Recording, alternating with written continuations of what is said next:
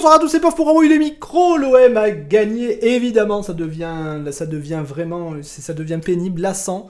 Mais l'OM a gagné. Alors je dis ça, mais en réalité, euh, comme on débriefe que le match du week-end, on fait, on fait comme si le match de la semaine n'avait pas existé. Donc l'OM a gagné. 2-1 contre le LOSC, euh, au terme d'un match dont aucun de nous ne se souvient, puisque c'était il y a trop longtemps, mais on va quand même essayer. Je vais voir si les intervenants, parce que vous savez que la semaine dernière, il y a, des mecs assez pointus qui ont revu le match pour mieux s'en souvenir. Il y avait même Ras qui le regardait en même temps pendant l'émission. Je sais pas si cette fois on aura des mecs tout aussi sérieux, on verra. Mais en tout cas, on va débriefer ce match avec moi pour se faire. Bueno, je ne compte plus les émissions d'affilée. Euh, il n'en a pas raté une. C'est incroyable. Le Guendouzi dont mouille le micro. Bonsoir, Bueno. Bonsoir, Pop Pop, et bonsoir à tous les écouteurs. Comment vas-tu? Bah écoute, euh, ça va. hein. Pour l'instant, j'ai toujours pas pris de carton jaune, donc euh, je risque pas d'être suspendu de sitôt. Je suis prêt à faire mes 500 émissions d'affilée. Ouais, au niveau des titularisations, il n'y a pas de problème, mais on- c'est juste les blessures. On ne sait jamais, il peut y avoir des blessures. Euh, si, si un jour vraiment t'es épuisé, tu me dis, hein, tant pis, tu commenceras sur le banc. Il faudrait, il faudrait que j'évite euh, d'attraper le virus de la casette là. Absolument. Faut faire attention. Très bien avec moi ce soir également, bonsoir Sid. Et bonsoir Pop, bonsoir à tous. Oui, comment vas-tu? Bah écoute, ça va, ça va très bien, un petit peu comme, euh, comme, euh, comme un tirage de Tottenham en Ligue des Champions. C'est un, c'est un OMLM de gala ce soir, donc je suis en smoking pieds nus euh, parce que parce qu'on a de la compagnie et, euh, C'est la, et pas de la mauvaise. C'est la sixième émission de l'année, t'as déjà battu le record de l'année dernière. Ton record. exact, exactement. Et tu, et tu sais aussi que je me rends compte que je suis tellement rare dans cette émission que normalement je suis toujours celui qui est présenté en dernier. Et là, ça me fait bizarre, tu vois, je suis le deuxième présenté. Donc Bueno, il est présenté en premier parce que maintenant, voilà, c'est tout, tout, tout le monde est un petit peu habitué. C'est un peu, une- c'est un peu le petit conjoint de, de, de Marseille. Tout le monde, tout le monde le connaît comme, euh, comme Absolument. C'est la, la, la- la- Voilà. c'est la valeur montante dont, dont mouille le micro et de la Team OM, on le sait très bien. C'est la valeur sûre surtout. Sûr. Voilà, c'est c'est sûre. Exactement. Bon, et si vous nous avez suivis sur Twitter, et j'espère que vous l'avez fait, parce que sinon ce serait une très mauvaise idée, euh, vous savez que ce soir, il y a un invité extraordinaire, exceptionnel. Bonsoir Mourad. Bonsoir, bonsoir. Euh, exceptionnel, c'est tout à fait comme ça que, que tous les matins je me décris quand je me regarde dans la glace et que je vois cette, cette belle calvitie qui continue de, de creuser. Ah. Mais euh, merci, merci. Mais très, ça si me- tu te ça décris pas comme ça, compte sur nous pour te décrire comme ça. Donc Mourad, alors je t'ai pas demandé, et personne ne te demande jamais ça, ça se prononce Hertz ou Ahertz ou autrement?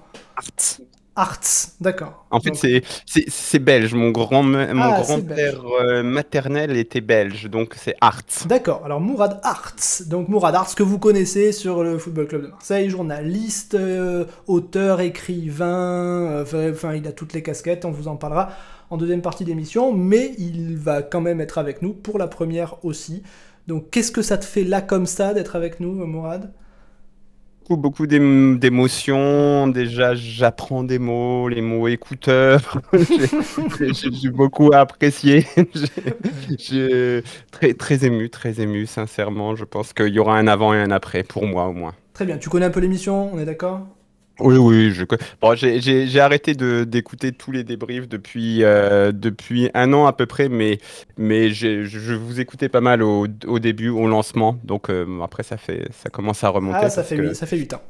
Parce que vous avez commencé avec Mitchell, non même? Euh, bah, ouais, ouais, premier match d'émission de, Biel- de Bielsa, donc ouais, ouais, Ouais. première saison, Mitchell. Ouais, Mitchell je me souviens de la période Vieux-Marin et tout. C'était Oui, bien sûr. c'était une- de, de- de bien beaux de bien beaux matchs, de bien, Absolument. Mais on savait- période. On savait rigoler à l'époque. oui. On avait Mitchell le savait au moins. D'ailleurs, Oui.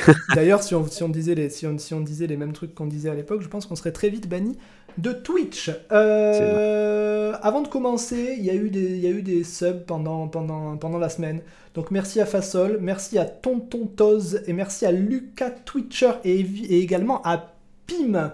Non, PLM, pardon, PLM 54 870 pour leur prime. Merci à tous, vous êtes très sympatoches. Allez, on va y aller comme ça, on sera pas en retard. Je dis ça, mais on va, ça va durer 3 heures comme d'hab. On va débriefer le match. Donc, dans un premier temps, Mourad, euh, tout le monde donne un avis plus ou moins succinct sur ce qu'il a pensé du match. On peut rebondir sur ce que disent les autres, euh, etc. Mais voilà, on fait un peu chacun son tour sans que ce soit non plus fermé. Euh, du coup, tu vas commencer. Qu'est-ce que tu as pensé euh, du, du, du, match de samedi contre le LOSC C'était hum, très bien dans la continuité face à une adversité euh, supérieure à celle qu'on avait rencontrée en championnat depuis le début de saison. Donc c'était très bien. voilà, satisfait. Je, suis ressorti satisfait du match et c'est ce que je peux faire de plus succinct.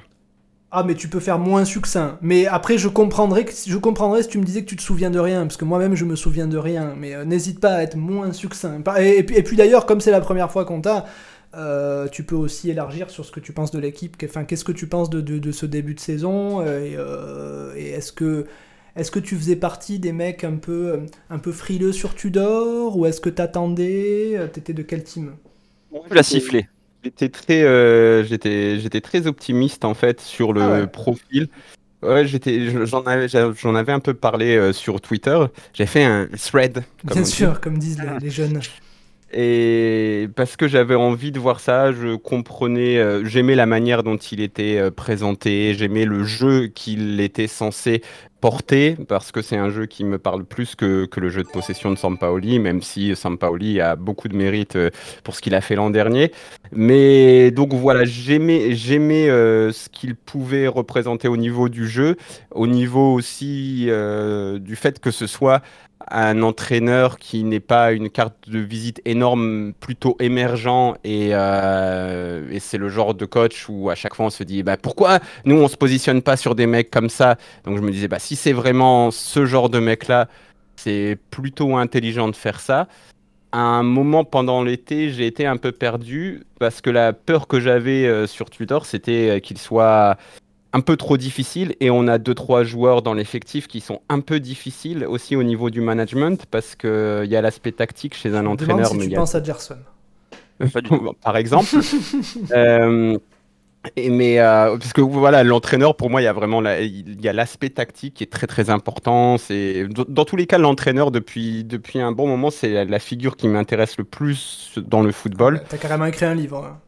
Ouais ouais car euh, même, même deux que Enfin, non, mais sur- enfin, un livre vraiment axé sur le, le boulot d'entraîneur. L'entraîneur, ouais.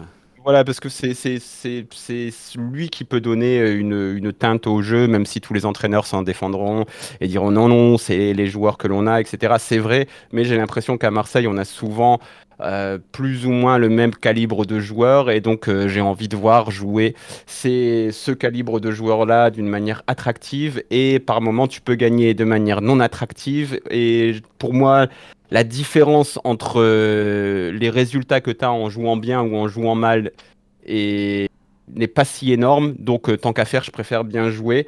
Je préfère avoir un truc attractif. Donc là-dessus, tu dors, j'aimais bien. Mais après, il y a aussi le management des hommes. Et ça, c'est très important. Et là, on rentre un peu dans un truc euh, plus personnel, un peu cliché peut-être. Mais c'est très important, surtout à Marseille, où tout prend des proportions énormes et où tout le monde n'a pas toujours les pieds sur terre euh, partout. Ouais. que ce soit les, les joueurs, les Ah dirigeants, ouais, les, les, supporters. les- le balayeur du stade. Ouais. Ah, ça, ça peut vite, ça peut vite, euh, ça peut vite déraper. Donc euh, j'avais un petit peu peur là-dessus, mais et puis les matchs amicaux, c'était aussi quand même un petit peu inquiétant. Là, je me disais, ok, je vois rien de, ce dont il parle, et puis surtout, ça me paraissait complètement décousu. J'arrivais à, à avoir la moindre structure, donc euh, je commençais à m'inquiéter un petit peu. Et puis les matchs, euh, les, les matchs officiels sont arrivés. Et là, bah, je suis, euh, je suis franchement conquis et j'aime beaucoup ce que je vois. J'aime beaucoup la manière dont l'équipe joue. Et j'avais vraiment hâte que le mercato se termine parce que le mercato Ouais. polluait vraiment le plaisir que j'avais à voir cette équipe jouer et de la suivre, quoi. Donc, euh, donc voilà, en gros, Et mon du, coup, avis le sur, et du euh, coup, le match d'hier, enfin le match d'avant-hier, t'es euh, globalement. Enfin, qu'est-ce que qu'est-ce que t'as aimé, qu'est-ce que t'as moins aimé? Est-ce qu'il y a des trucs que t'as moins aimé ou est-ce que tu considères que le match a été globalement maîtrisé comme il fallait J'ai trouvé qu'on avait du, on a eu du mal à rentrer dans le match, c'est-à-dire que les, les, les 20-25 minutes, c'était les 20-25 premières minutes, c'était un peu compliqué. Je pense notamment que le fait que Gendouzi ne soit pas haut, euh, ne soit pas milieu offensif, a un peu euh, pollué notre manière de, de, de presser, ce qui est très important. On pressait pas très bien euh, sur l'équipe adverse au niveau de la défense. Donc c'était c'était compliqué de, de, mettre la pression au LOSC. C'est plutôt eux qui nous ont mis la pression. C'est eux qui nous pressaient surtout en plus. C'est un peu la première fois que ça nous arrive à ce point. Je trouve. Voilà, et puis et puis tu avais aussi des un truc qui est assez important dans le jeu de Tudor, c'est les 1 contre 1 et puis bah les 1 contre 1 Unas Ballardi, ça partait plutôt mal. Euh, sur le côté gauche, ça partait aussi plutôt mal. Et puis en plus, on produisait pas grand chose. Under et Harit euh, ne touchaient pas beaucoup de ballons. Ils avaient un petit peu de mal au niveau du pressing. Donc c'est ce qui Cette entame de match était un peu compliqué. Et par contre, euh, bah, par contre la, réaction m'a beaucoup plu. La, le, le, fait que ce, soit très très dur pour Balerdi de le faire sortir, mais que c'était la chose à faire. Parce qu'en plus, je pense que Tudor a dit en conférence de presse après que c'est parce qu'il avait peur qu'il se prenne un rouge. Et sincèrement, tu le voyais arriver, mais de tellement loin le deuxième jaune pour Balerdi. On, sent que, on sent que c'est un peu diplomate parce qu'il n'est pas sorti que pour ça, mais on sent qu'il y avait quand même de ça aussi. Quoi. Il y avait un réajustement tactique à faire, c'est évident, parce qu'en plus, tu avais besoin d'animation sur les côtés, tu avais besoin que Kolasinac n'allait pas vraiment t'apporter. Bah, bah, c'était frustrant parce que Kolasinac avait été toujours très bon euh, en défense centrale, et là, sur le côté, très mauvais, et en plus, Balerdi très mauvais, donc quelque part, c'était presque naturel le changement. c'est ça, c'était naturel, mais euh, il faut, il faut pouvoir l'assumer, quoi. l'assumer par rapport à ton joueur, euh, par rapport à ce que tu lui fais vivre, parce que c'est vachement dur quand même euh, pour lui, il sort sous les sifflets et tout. Tu, tu, franchement, que tu aimes ou que tu aimes pas Balerdi, tu as envie quand même de compatir avec lui, de dire putain, le, le, pauvre, quoi, c'est c'est pas facile, donc, euh, donc, il fallait vraiment le faire, mais il l'a fait et bah, l'équipe s'est remise à l'endroit et, d'un seul coup, ça, bah, bah, on a revu ce qu'on voyait habituellement, un pressing, un pressing haut, des, duels, euh, des 1 contre 1 remportés par, euh, par, nos Marseillais dans toutes les zones du terrain. Et puis, et puis voilà ce côté. Et puis le retour des vestiaires aussi m'a beaucoup plu quand on a su aller ce fameux très vite vers l'avant, très, très cliché, les, les, anti-chauves. Le fameux sur Twitter, les chauves avec l'accent euh, sur le, haut. L'antithèse parfaite du chauve. Voilà, c'était l'antithèse parfaite euh, du chauve, mais c'était en, début de seconde période, on trouve deux trois fois Wunder, on lui dit bah vas-y, t'as un contre un, va t'amuser, et il est plutôt bon en un contre un. Donc le début de la seconde période m'a beaucoup plu, le réajustement tactique m'a plu, et puis Généralement, moi, je suis vraiment, euh, je suis vraiment client de ce qui se passe à l'OM sur le terrain depuis le début de saison. Très bien, eh ben, écoute, parfait. Euh, ça me permet de dire merci à GG pour les deux abonnements communautaires qu'elle a offerts et à Lorenzo Lalas pour le Prime. Merci à toi. Et il me semble que j'avais oublié apparemment. Euh, qui j'avais oublié? C'était Tequila qui avait, qui, avait, qui avait ce B. Et, et apparemment, j'avais oublié. Je m'excuse. Merci à toi, Tequila. Euh, très bien. À qui on va passer? On va passer à Sid. Vas-y, Sid. Alors, euh, moi, du coup, bah, très, très, je vais faire. est-ce que tu es d'accord avec Mourad ou est-ce que tu as trouvé qu'il avait dit franchement n'importe quoi? Non, je vais dire tout pareil que Mourad, mais, en, ah. mais en beaucoup moins bien. Euh, mais non, non, en, en, en tout cas, j'ai apprécié ton. Attends, c'est pas fini. J'ai apprécié ton management tudoresque. Enfin, parce que du coup au début euh, tu as vu que la copie de Mourad avait été trop synthétique et pas et insuffisante clairement en, termes de mots. Et du coup tu l'as pas sorti de suite tu l'as remis un peu sur le terrain non, c'est ma faute c'est ma faute. c'est parce que c'est parce que j'ai dit euh, on débriefera brièvement et brièvement euh, Mourad très poliment il a fait très très bref donc je l'ai invité éventuellement à être moins bref tu t'es trompé dans ton 11, t'as revu ta copie. C'était, fallait comprendre brièvement à l'échelle de Nash en fait. Oui, c'est ça. brièvement, c'est-à-dire pas plus de 25 minutes. Pas, plus d'une thèse, voilà, une toute thèse. Euh, donc non, non, bah, un, match euh, bah, de, de, l'OM de, de, cette année, enfin à partir de, de, depuis les matchs officiels, un match très agréable à regarder. Euh, même honnêtement, le match de Tottenham euh, qui se termine pas bien, euh, bah, c'était quand même, il y avait quand même un peu du frisson. Il y avait le, en première mi-temps vraiment l'impression qu'on qu'on pouvait faire quelque chose. Et donc là, c'était pareil aussi. on a beau mal rentrer dans ce match, encaisser un but avant le premier quart d'heure, la fin du premier quart d'heure, bah, j'étais pas inquiet. Il y a une espèce de sérénité que, que, que j'ai en regardant ce même, même dans les fins de match où on n'a jamais trop de marge au score, mais on a l'impression voilà, que, ça va bien se passer et, que, et, qu'on va prendre les, trois points à chaque fois. Euh, donc en tout cas, non, non, un, on match. on a moins euh, cette impression euh, de se dire ça, c'est typiquement le genre de match on prend un but à la fin, on se fait avoir. On a un peu moins cette impression. Carrément, carrément. Je, bah, du coup, je vois que que, que je suis pas le seul. Euh, pareil en plus, en regardant vraiment ce jeu-là, il y a des séquences, enfin il y, a- y a des aspects euh, de l'OM de Sampaoli. Alors j'étais effectivement pas fan non plus. Euh, moi j'avais j'avais dû le dire des fois dans la dernière émission, mais euh, le fait qu'on soit qu'on refuse de jouer les contres, voilà, qu'on refuse voilà de, de, de- la verticalité, ça me ça m'embêtait. Par contre, le fait qu'on relance propre, euh, qu'on cherche la passe pas facile, que les joueurs se démarquent beaucoup, ça je le retrouve euh, je le retrouve dans dans, dans, l'OM de Tudor et franchement c'est euh, c'est- hyper appréciable à regarder. Autant il y a des périodes où euh, je pense qu'on se disait tous euh, que dans l'équipe de l'OM, bah franchement sur un malentendu, euh, nous-mêmes on aurait très bien pu jouer parce que il suffit de se dépouiller, tu cours à fond sur un sur sur un sur un tu- tant malentendu. que tu as les couilles, tu peux jouer. Exactement, tu mets les couilles, tu cours, tu laisses, tu mouilles le maillot, et euh, là tu dis clairement là je ne pourrais pas jouer dans cette OM parce que ça joue vite, ça joue en une touche, ça cherche la passe compliquée, c'est efficace, et tu dis effectivement là c'est, euh, enfin c'est, c'est vraiment une équipe professionnelle. Les mêmes équipes euh, où tu dis quand tu regardes euh, Lens jouer, c'est des équipes comme ça, tu dis putain ça joue bien, pourquoi nous on joue pas comme ça, on n'est pas capable. Et là vraiment il y a, il y a- il y a une vraie identité de jeu, donc c'est, euh, c'est vraiment toujours un, un bon moment de regarder, euh, regarder l'OM euh, en ce début de saison. Euh, un petit point moi sur l'arbitrage. Ah bah, Ah, c'est J'espère bien. c'est- J'espère c'est- bien parce c'est- que j'ai vu des journalistes professionnels. euh, je m'excuse, hein, Mouad. euh, je parle pas de toi, évidemment, je parle d'autres De- journalistes de ta professionnels caste. Qui ont dit, euh, qui ont dit qu'apparemment l'arbitre avait été très gentil avec l'OM.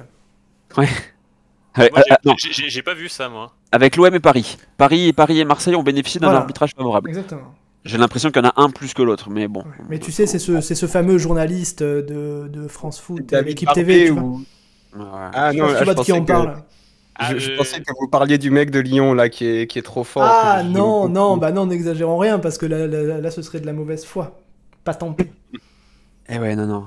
Non, non, et, et- et- et à chaque fois, je me fais avoir en, donc en, dans l'avant-match en voyant cet arbitre, euh, monsieur Millot, du coup, je me dis, il a une tête sympa, je sais plus. il, est, il, est, il est sympa, lui, non, il est plutôt cool et tout, il est bien avec les joueurs, il est un peu dans le- dans l'échange, la pédagogie et tout, et je me rends toujours compte qu'en fait, mais non, mais je me fais toujours avoir. Il y a ce petit côté euh, Daniel Prévost euh, avec la boule à zéro qui, voilà, le, le- un peu vicieux comme ça, et, et dans les décisions, c'est.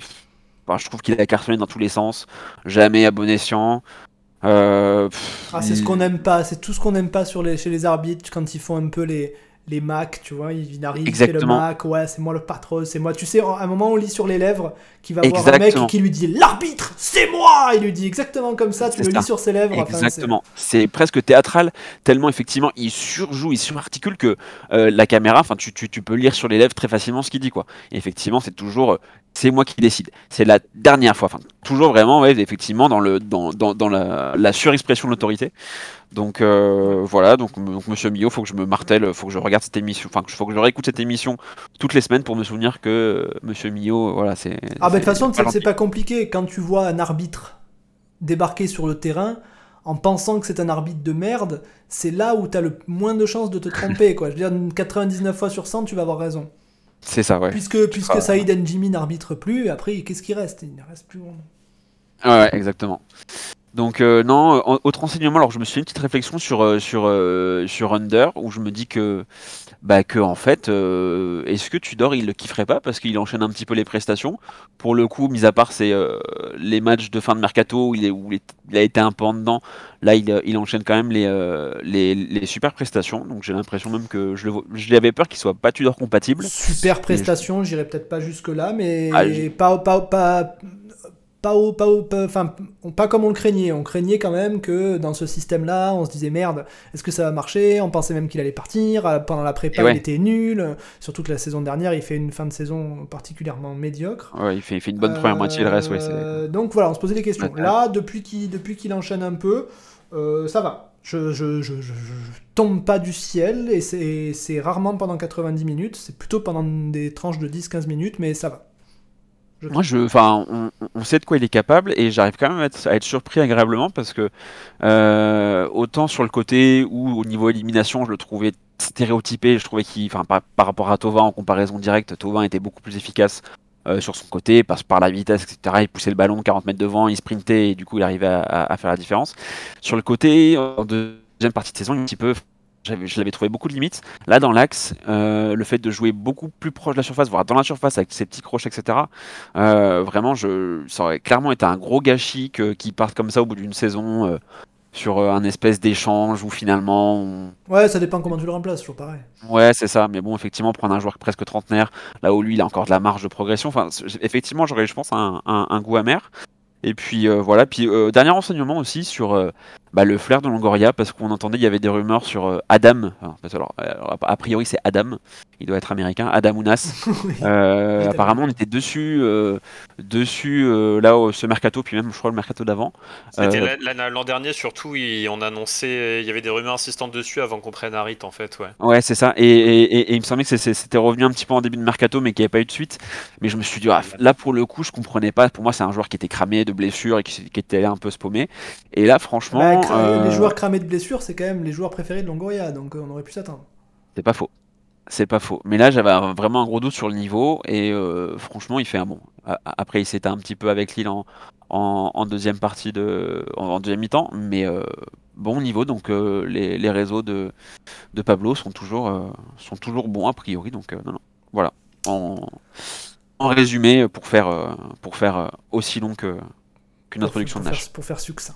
Très bien. Euh, en passant, merci à le Red 1825 pour son Prime et il nous dit super cool d'avoir Mourad dans l'émission. Tout le monde est content, les gens sont ravis d'avoir Mourad dans l'émission. Tout le monde adore Mourad, on est très heureux.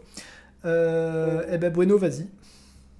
Oui, euh, bah, c'était clairement un match clé euh, sur ce début de saison. Euh, bah, déjà, parce que euh, comme Mourad l'a dit, c'est Lille, c'était certainement l'équipe, la... Enfin, la meilleure équipe qu'on ait joué en Ligue 1 sur ce début de saison.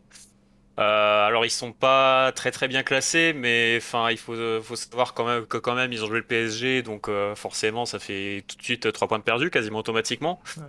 Et euh, puis surtout ils ont, je sais qu'ils ont eu quelques résultats euh, plombés par euh, leur gardien euh, Léo Jardim qui, Ouais. qui visiblement est pas bon du tout et qu'ils ont eu la bonne idée de changer contre nous d'ailleurs.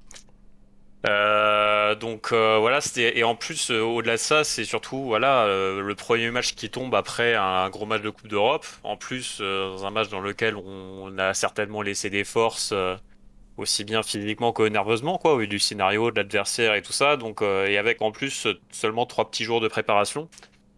Euh, donc voilà, il y avait vraiment toutes les circonstances qui étaient alignées pour euh, qu'on fasse un peu notre euh, première contre-performance depuis Brest. Et bah, le moins qu'on puisse dire, c'est que le début de match confirmait un peu cette tendance-là. Et puis au final, bah, on s'est très très bien ressaisi.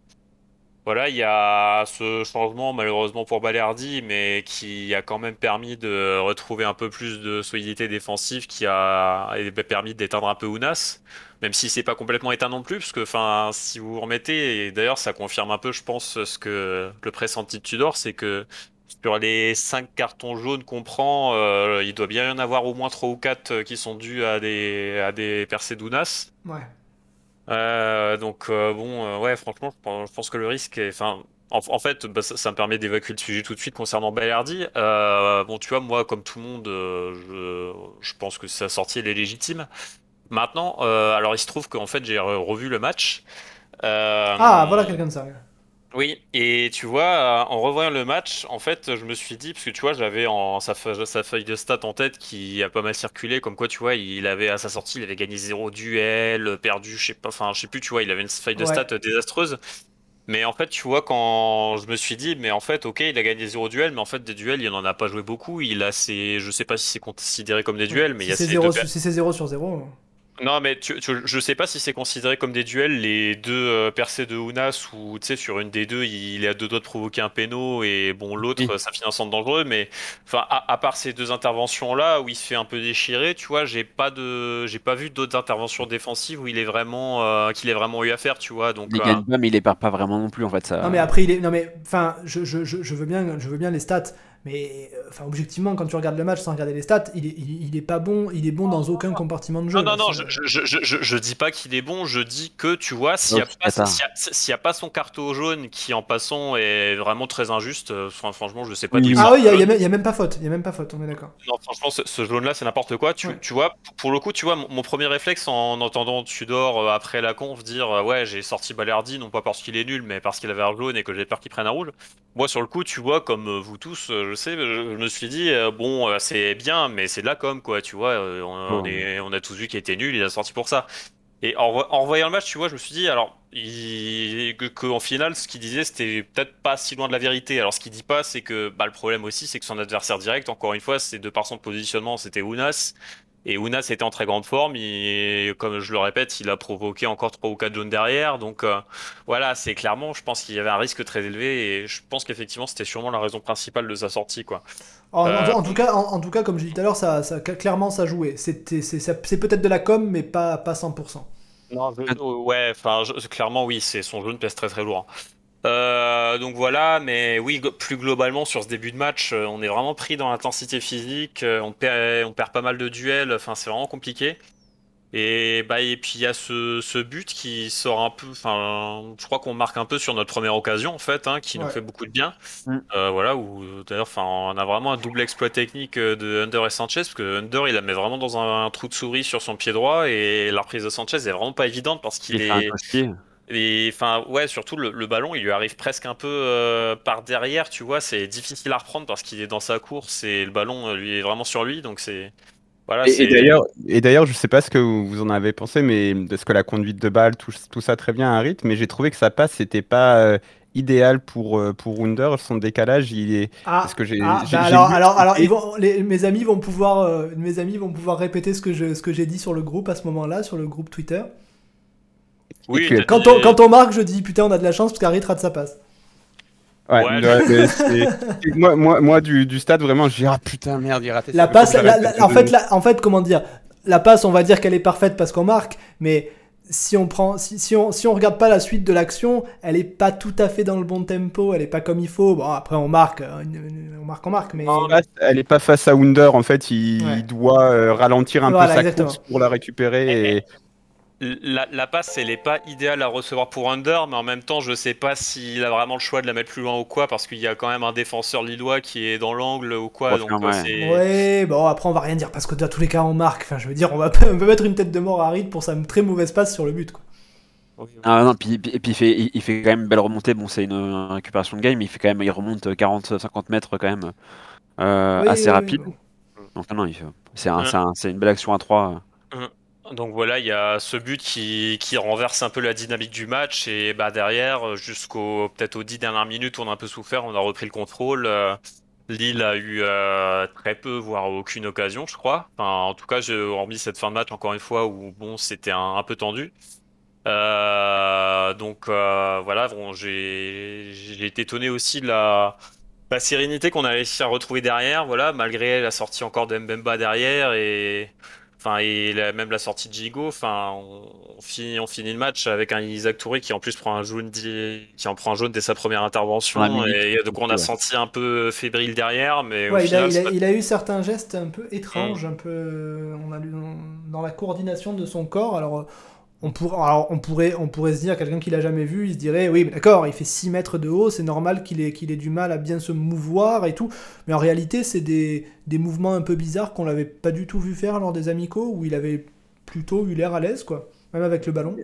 Alors que, parce que j'ai, je suis abonné à Coparena, hein, le média un petit peu tactique, tout ça, et ils font des, ils ils font des podcasts qui s'appellent, je sais plus comment ils s'appellent, mais pour euh, pour parler des, des nouvelles recrues et donc ils vont sur Wisecout, tout ça, ils regardent un peu les mecs et c'est vraiment une des choses qu'ils avaient euh, pointé du doigt un petit peu des des, des conduites de balles peu académiques Ouais. et, euh, et aussi assez peu de, de duels gagnés, de duels aériens gagnés pour un mec qui fait Ah. plus de 2 mètres.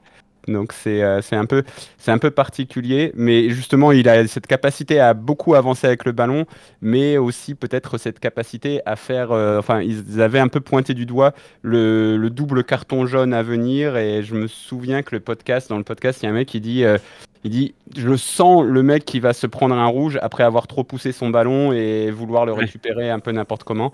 Et, et c'était avant le match de Milan, donc je me suis dit, ah Ouais. ils sont forts quand même. Mais, mais, mais moi, je sens le mec qui va prendre des cartons pour rien aussi. Enfin, parce que, en fait, il est tellement grand que comment tu veux qu'il fasse un duel contre un mec sans le faire tomber? C'est impossible. Alors, bon, hier, hier, il y a carton, aucun problème, parce qu'il le, il le tient, il lui tient le maillot en même temps. Mais à mon avis, euh, va- il, va, il prendre pas mal de cartons euh, injustes, euh, Touré, parce que je, je sais pas vous, mais enfin ceux qui écoutent l'émission souvent, ils, ils- ils- ils savent ce que je dis toujours de Duge. Euh, Duge, c'est un, un mec qui est très grand, mais qui a la, la particularité d'être en plus bien proportionné. Euh, parce qu'en général, les mecs qui font 2 mètres, ils sont pas bien proportionnés. On pense à, je sais pas, Peter Crouch et compagnie. C'est souvent des mecs qui ont des longs bras et des longues jambes et qui sont pas très bien proportionnés, donc qui sont empruntés. Les mecs comme Duge, ils sont très grands, mais en plus, ils sont bien proportionnés. Mais Touré, c'est encore le niveau au-dessus. Il est bien. En fait, je sais pas vous, mais je n'ai jamais vu ça sur un terrain de foot. J'ai jamais vu un joueur qui fait passer les 11 autres pour des Playmobil. C'est c'est dingue. Quand il marche à côté d'un mec, le mec qui, à côté de qui il marche, il doit faire 1m90, quoi, ou 80. Le mec est quand même grand, mais il, c'est- je, je n'ai jamais vu ça sur un terrain, à ce point-là. Il y a eu un duel avec, avec Ounas ouais, où c'était assez, euh, c'était assez criant les deux. Ah, si en plus le mec est pas très grand, c'est encore pire, mais même les mecs grands, il les fait passer pour des petits enfants. C'est c'est vraiment. C'est c'est- c'est- c'est- c'est- c'est impressionnant le- son physique. Parce qu'encore une fois, c'est très bien proportionné, quoi. C'est un, un géant. Un géant. Exactement. Ouais. Non, t'as t'as l'impression que le réalisateur, en fait, il a zoomé individuellement, tu vois. Ouais, ouais, ouais. y a- y a- y a- je, je- je- moi, moi qui suis dessinateur, je pense toujours à euh, des trucs du genre si je dessinais un mec comme ça, tout le monde me dirait t'as raté, c'est pas réaliste. c'est vrai. hein, c'est- Et non, puis pour conclure un peu, du coup, euh, ouais, je suis très content du management de Tudor globalement, enfin sur ce turnover, ce turnover qui fait un peu euh, régulièrement, qui au final nous permet voilà de- d'enchaîner les efforts, euh, même avec aussi peu de récupération, tout ça. Ouais. Et puis un point aussi sur ce milieu de terrain, parce que, bah, enfin, tu vois, moi le premier, on critiquait euh, beaucoup euh, ce double pivot là, Rongier Verretou. Et au final, bah, entre ce match-là et celui aussi de Tottenham où j'ai trouvé les deux euh, vraiment très bons dans leur registre, bah tu vois, je, je- tout de suite je comprends mieux pourquoi euh, Tudor s'appuie autant dessus, tu vois, parce que Rongier, euh, clairement, je trouve qu'il a manqué sur ce match-là. euh. Mm. Bah, on, bon, je parlerai peut-être plus en détail, enfin, quoique il n'y a pas grand-chose à dire dessus non plus, mais enfin, tu vois, clairement Gay, je le sens un bon cran en dessous des deux autres. Ouais. Je le trouve vraiment très neutre. et bah voilà, cla- clairement, quand Rongier est pas là, on le sent. Et, et, tu vois, son, son- je tu vois, on jouait avec Gendouzi comme ça au milieu avec Rongier et ça marchait déjà très bien. Mais enfin voilà, Gendouzi avec un autre milieu euh, qui voilà qui est pas au-dessus du lot, euh, ne serait-ce que sur le plan défensif. euh, bon, je pense que tout de suite, ouais, ça se ressent un peu quoi. Bah, De toute façon, même Euh. si le même, à la limite, même s'il y a un mec qui est très très très fort, s'il joue avec un mec qui est pas très fort, ça va se voir dans tous les cas. Il y a pas, c'est pas, c'est un mec qui peut compenser euh, une- dans une doublette, c'est quand même pas, c'est pas, c'est pas si évident quoi. Et puis tu peux même, euh, moi ce qui, ce qui me plaît euh, dans, dans le jeu de Tudor, comme ce qui me plaît dans le jeu de, de Bielsa de manière générale, c'est que on- il appelle les joueurs à prendre leurs responsabilités. Tu peux pas te planquer. Ouais. Il faut que tu, que tu prennes des passes difficiles. Tu peux pas faire ta passe en retrait Ah bah tranquille oui, et un terminer avec vertical, tes- t'es obligé à un moment donné de casser des lignes. Voilà, t'es, t'es obligé et, et justement les mecs comme, euh, comme Rongier, Verretou ou Gendouzi ont peut-être plus d'assurance dans ce genre de risque. Alors ils ont aussi du déchet. Et Gay, moi, j'ai vraiment, enfin, je suis, plus- je, suis pas aussi critique. Alors je suis d'accord avec vous, on sent vraiment qu'il est en dessous des autres. Mais je me dis que pour la première fois depuis deux ans, j'aperçois des bribes de progression chez lui. Il va presser, et c'est lui qui récupère le ballon sur le premier but. Euh, ça, je le voyais pas trop faire, ou alors de manière, euh, de manière désordonnée euh, bah, depuis qu'il est arrivé. Ah, moi, je l'ai quand même vu de temps en temps faire des bons matchs avec même des bonnes passes qui cassent des lignes. Et bizarrement, je l'ai déjà vu faire ça. Et là, j'ai l'impression au contraire qu'il stagne depuis quelques mois. Alors après, on pouvait, on pouvait mettre ça sur le, on pouvait mettre ça sur le, sur le compte de- du jeu de Sampaoli. Euh, et après là, c'est pareil. On- on- je trouve qu'il fait un match euh, moyen là, mais on- bon, c'est pareil. C'est son premier match titulaire ou deuxième depuis le début de la saison? Bon, voilà, c'est c'est c'est- il y a, peut-être des circonstances, mais quand même, je, dans tous les milieux que je vois depuis le début, j'ai pas l'impression que ce soit lui qui marque des points loin de là. Ouais, mais si tu dis C'est- c'est ton, c'est ton moins bon milieu dans, dans... enfin c'est, je, trouve qu'il apporte quelque chose de différent. Euh, sur le premier but, enfin c'est quand même lui qui fait la récupération.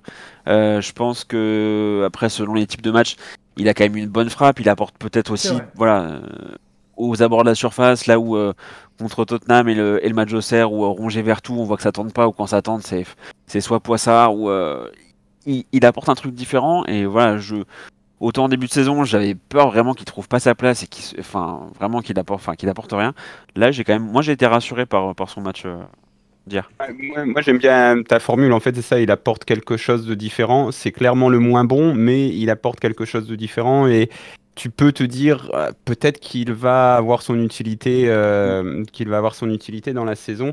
Et moi aussi, j'avais très peur euh, parce que l'an dernier, il m'est apparu perdu. Il savait soit il était, bah, soit il tentait de se planquer un petit peu, ou en tout cas, Il était sur le il- côté gauche. euh, Ah oui. Ouais, aussi, et- sans aller aussi loin.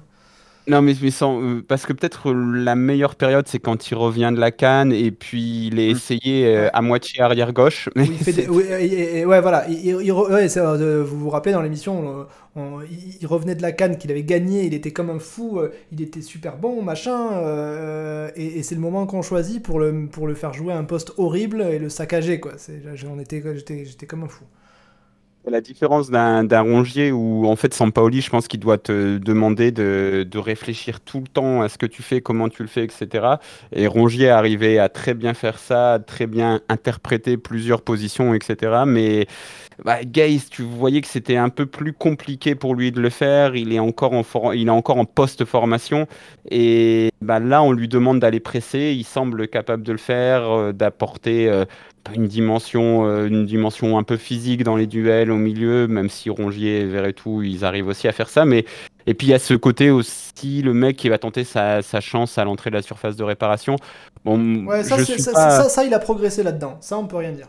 Il a une Ouais, très je bonne suis frappe je suis début. pas en- je suis pas en folie, mais je, je me dis, euh, vu que j'en attendais rien, je me dis, euh, Oui. bon, bah, c'est pas si mal, c'est pas si mal. Euh, ok, Bueno, je sais pas si t'avais fini. Euh, ouais, c'est bon, ouais. Très Et bien. toi, Pache, qu'as-tu pensé du match Je peux rajouter un petit truc Vas-y, vas-y. Euh, sur, sur ce que disait Bueno justement sur, euh, sur Balerdi et sur le fameux deuxième jaune, euh, je pense qu'aussi dans la défense à 3 de, de Tudor, il y a un mec à qui on demande clairement d'aller au duel, d'aller en chasseur un petit peu, d'aller un peu plus haut. Et bah, ce mec-là, j'ai l'impression que sur ce match-là, c'était, enfin c'est souvent l'axe gauche d'ailleurs, donc c'était c'était Balerdi. Et Balerdi a aussi cette euh, propension à, à perdre euh, des duels de manière un peu... euh, il y a des mecs qui arrivent à perdre des duels de manière discrète. Pas Balerdi. Balerdi, Ouais, lui, ça se voit. ça se voit, donc tu as envie de lui mettre tes cartons. Et il y a peut-être ces deux facteurs-là aussi à prendre en compte quand il dit, euh, quand il dit euh, je l'ai sorti pour pas, pour pas prendre de deuxième jaune parce que, parce que voilà, si, Parce si qu'il est, demander. il est trop visible quand il, quand il fait des conneries. ouais. Ouais, voilà, il y a, il y a- il y a un côté comme ça. Et moi, j'aime beaucoup les joueurs euh, qui, qui assument leurs responsabilités. Et des fois, il y a, il y a des mecs comme ça qui, qui, qui, qui récoltent plus de critiques que d'autres parce que c'est trop visible, quoi, ce qu'ils font. Alors qu'il y a d'autres mecs qui sont tout nuls, mais tu les vois jamais. Donc tu te dis, bah, en fait, ils sont peut-être bons, je suis pas sûr. C'est vrai. Très bien. euh, ben merci en passant à Peanuts pour le Prime. Euh, et moi, qu'est-ce que j'ai pensé du match? Ben ouais, un peu comme vous. Euh, qu'est-ce que j'ai de plus à dire? Non, oui, voilà, ce changement, écoute, à, ce, moment, à ce moment du match, toujours pareil. À ce, à ce moment du match, il faut faire un changement. C'est ce que je pense. Mais après, c'est c'est pas la première fois que je dis il faut absolument faire un changement, mais 9 fois sur 10, l'entraîneur le fait pas. Parce que l'entraîneur change pas si tôt dans le match. Pour toutes les raisons possibles, parce que ça déséquilibre, parce qu'il veut pas flinguer son joueur moralement, parce que blablabla. À un moment donné, bon, bah, enfin, je sais pas, l'important c'est l'équipe, c'est l'OM, c'est machin, donc si vraiment il faut faire un changement, il faut le faire. T'étais pas obligé de faire celui-là. Euh, tu pouvais, en changeant Kolasinac euh, par Tavares, simplement, peut-être que ça suffisait. Euh, parce que Kolasinac fait quand même un sacré, dé- un sacré mauvais début de match aussi sur le, sur latéral, En- enfin en piston. Justement, je voulais vous poser la question. Est-ce que vous, vous attendiez la sortie de Balerdi ou de Kolasinac Parce que moi, j'ai été bluffé. Moi, je pensais que c'était Kolasinac qui sortait. Bah, quand, quand il annonce la sortie, je me dis que ça va être Kolasinac, mais j'espère Balerdi. Et je suis très satisfait de voir Balerdi, Ah. parce que dans ma tête, je me dis, si on me demande à moi, je dis, faut sortir Balerdi, remettre Kolasinac au poste où il est très bon depuis le début de la saison, à savoir euh, défenseur central gauche, euh, et, mettre, euh, et mettre Tavares à gauche. Euh, mais pour moi, que- pour moi, il y a deux il- urgences à ce moment-là. La première urgence, c'est euh, de, c'est que, en fait, parce que le, problème dans ce match, à la base, c'est que tu as soit Gigot, soit Balerdi au milieu. Tu choisis. Euh, sachant que Balerdi, euh, il est clairement meilleur au centre et il est clairement très nul à gauche. sauf que Gigot, c'est pareil. Donc, tu, tu déjà. Gigo, euh, enfin moi sur son début de saison, je l'ai trouvé assez neutre dans l'axe et plutôt bon quand il a joué à gauche. hein. Il joue euh, contre Clermont, il fait sa meilleure mi-temps de la saison. euh, Alors, est-ce qu'il fallait pas mettre Balardier au centre alors? Bah moi c'est ce que j'aurais souhaité. Maintenant Tudor il s'en est expliqué en conférence de presse en disant que voilà que pour lui les deux sont meilleurs au centre et qu'il est sur ce match-là il met Balardi à gauche parce qu'il avait plus de fraîcheur comme il n'avait pas joué ou peu joué contre Tottenham. Bon c'est une explication que bon que je prends mais dont je suis pas convaincu à 100% parce qu'il l'a déjà fait sur tout le début de saison et et bon, à ce moment-là, il n'y avait pas vraiment de problème de fraîcheur de l'un ou de l'autre, donc euh, voilà, je, je suis un peu, un peu perplexe Bon, par enfin, de toute à- façon, il fallait faire un changement, il a été fait, et on voit clairement que. euh, que... Alors, c'est vrai que le changement, contrairement à ce qu'on pense, il arrive après le but, hein, euh, juste après le but. Oui, deux minutes. Euh, mais bon, néanmoins, on marque un peu contre le cours du jeu. Enfin, le but qu'on marque, c'est pas, on peut pas dire qu'on avait, qu'on avait repris le match en main à ce moment-là. Ah, on marque sur, ouais. un, sur, un, sur une très belle action, certes, mais pas non plus. euh, C'était pas un OM ultra dominateur, mais malgré tout, le changement fait du bien. Alors, est-ce que le changement fait du bien ou est-ce que c'est le but qui a fait du bien? On ne saura jamais. Mais en tout cas, euh, il suffit de regarder le match de Kolasinac. Quand Kolasinac est replacé euh, défenseur central gauche, euh, bah, d'un seul coup, il se met à être bon, quoi. Donc des fois, on est, des fois, on, entend dire les gens, oui, lui, il est nul, il faut le sortir, il faut le sortir. Des fois, tu sors pas un mec, tu le replaces, d'un seul coup, il devient bon, quoi. C'est là, c'est un exemple frappant de ça. Donc voilà, sur le reste du match, enfin sur le reste du, du- de l'équipe. Ouais, voilà, Gay, je te dis, j'ai- l'impression qu'il progresse pas des masses, euh, mais en même temps, je trouve Vertou pas bon. Euh, et ouais, le truc sur lequel je voulais revenir aussi, c'est Guendouzi. Euh, Mourad a dit qu'il aimait bien euh, Guendouzi dans la triplette devant. Euh, donc nous, on s'est posé beaucoup de questions à ce sujet. Sur le principe de base, on n'aime pas trop parce que ça le rend pas bon. C'est que quand il a des trucs à faire, il est pas au diapason. Quand il y a par exemple Sanchez, Payet, Under, Gerson, enfin des mecs comme ça, il est pas au diapason. Tu sens qu'il n'y arrive pas à les suivre. Euh, Néanmoins, voilà, on se pose aussi la question est-ce que ça permet pas de garder un certain équilibre à la perte du ballon? Est-ce qu'on n'a pas besoin de ça? Euh, mais on a quand même envie de le voir. Moi, je, moi, je peux pas m'empêcher d'avoir envie de voir, euh, enfin, contre un adversaire médiocre ou, inférieur, euh, j'aimerais bien voir Guendouzi euh, Rongier et devant trois cadors. Voilà. Payet, Sanchez et Under. Payet, Sanchez et Gerson, j'en sais rien. Mais sauf que justement, tu vois, c'est. Mais contre un très adversaire important. pas très bon, parce que voilà, pour pas que tu, pour, pour, pour pas pour qu'il y ait moins de risques à ce que tu te fasses éclater en contre. Peut-être euh, plus tard dans la saison, mais ce qui est très important dans, dans, dans ce qu'il veut mettre en place, Tudor, c'est de, c'est de presser haut. Et en fait, Gendouzi, il te permet de le faire et il permet d'articuler tout le reste autour parce que tu le vois sur le terrain qui, qui fait des signes avec ses bras et puis il fait les efforts, donc les autres suivent un petit peu. Et en fait, c'est. C'est ça que tu perds quand, quand, quand tu l'as un peu plus bas. Donc moi, je, moi, je me dis que c'est presque un... C'est c'est presque un... En fait, euh, notre ami Moser, euh, c'est la première fois qu'il l'a vu à ce poste-là en milieu offensif. Et il dit que c'est un milieu offensif récupérateur. En fait, c'est un petit peu ça euh, le Oui, nouveau c'est poste ça, de c'est ça. Et, et, et moi, je trouve que ça lui va bien et que ça rend l'équipe euh, fonctionnelle. Donc, en fait, ça, ça fonctionne C'est maintenant. vrai, mais tu il trouves est- pas ça un peu frustrant de le voir rater des ballons euh, Tu sais, il y a même eu des matchs où les gens commençaient à pas être contents, à dire il est nul, tu vois? Bah, En fait, c'est toujours un rapport euh, bénéfice-coût, quoi. C'est-à-dire qu'ok, ça te coûte peut-être un peu ça, mais ça te permet de récupérer plein de ballons hauts, de te procurer plein d'occasions. Donc, euh, donc oui et non. Et puis en plus, je pense que ça te permet de faire jouer un, un, un mec peut-être moins, moins, moins amoureux des efforts défensifs comme Payet à côté, parce que t'as Gendouzi, donc ça compense, ça, ça, ça Oui, que- bah, équilibre. quel- voilà, et puis quelque part, le fait que Payet euh, ou euh, Gerson euh, ne, ne, ne défendent presque pas, ça se voit moins en plus. C'est ça, il fait, en fait, il fait fonctionner l'équipe. Donc, euh, c'est vrai qu'il a, il a ce défaut. Euh, mais d'ailleurs, je lui ai posé la question aujourd'hui en conférence de presse. Donc, il m'a fait une réponse oui, du moment que je joue, Oui, euh, tout ça. Bon, là, mais il a, il a tout de même dit je sais qu'il faut que je progresse dans les 20-30 derniers mètres. J'ai un peu de déchets là-dessus. Bon, donc, il en est, il en est conscient, mais en même temps, c'est c'est normal. Mais moi, je suis.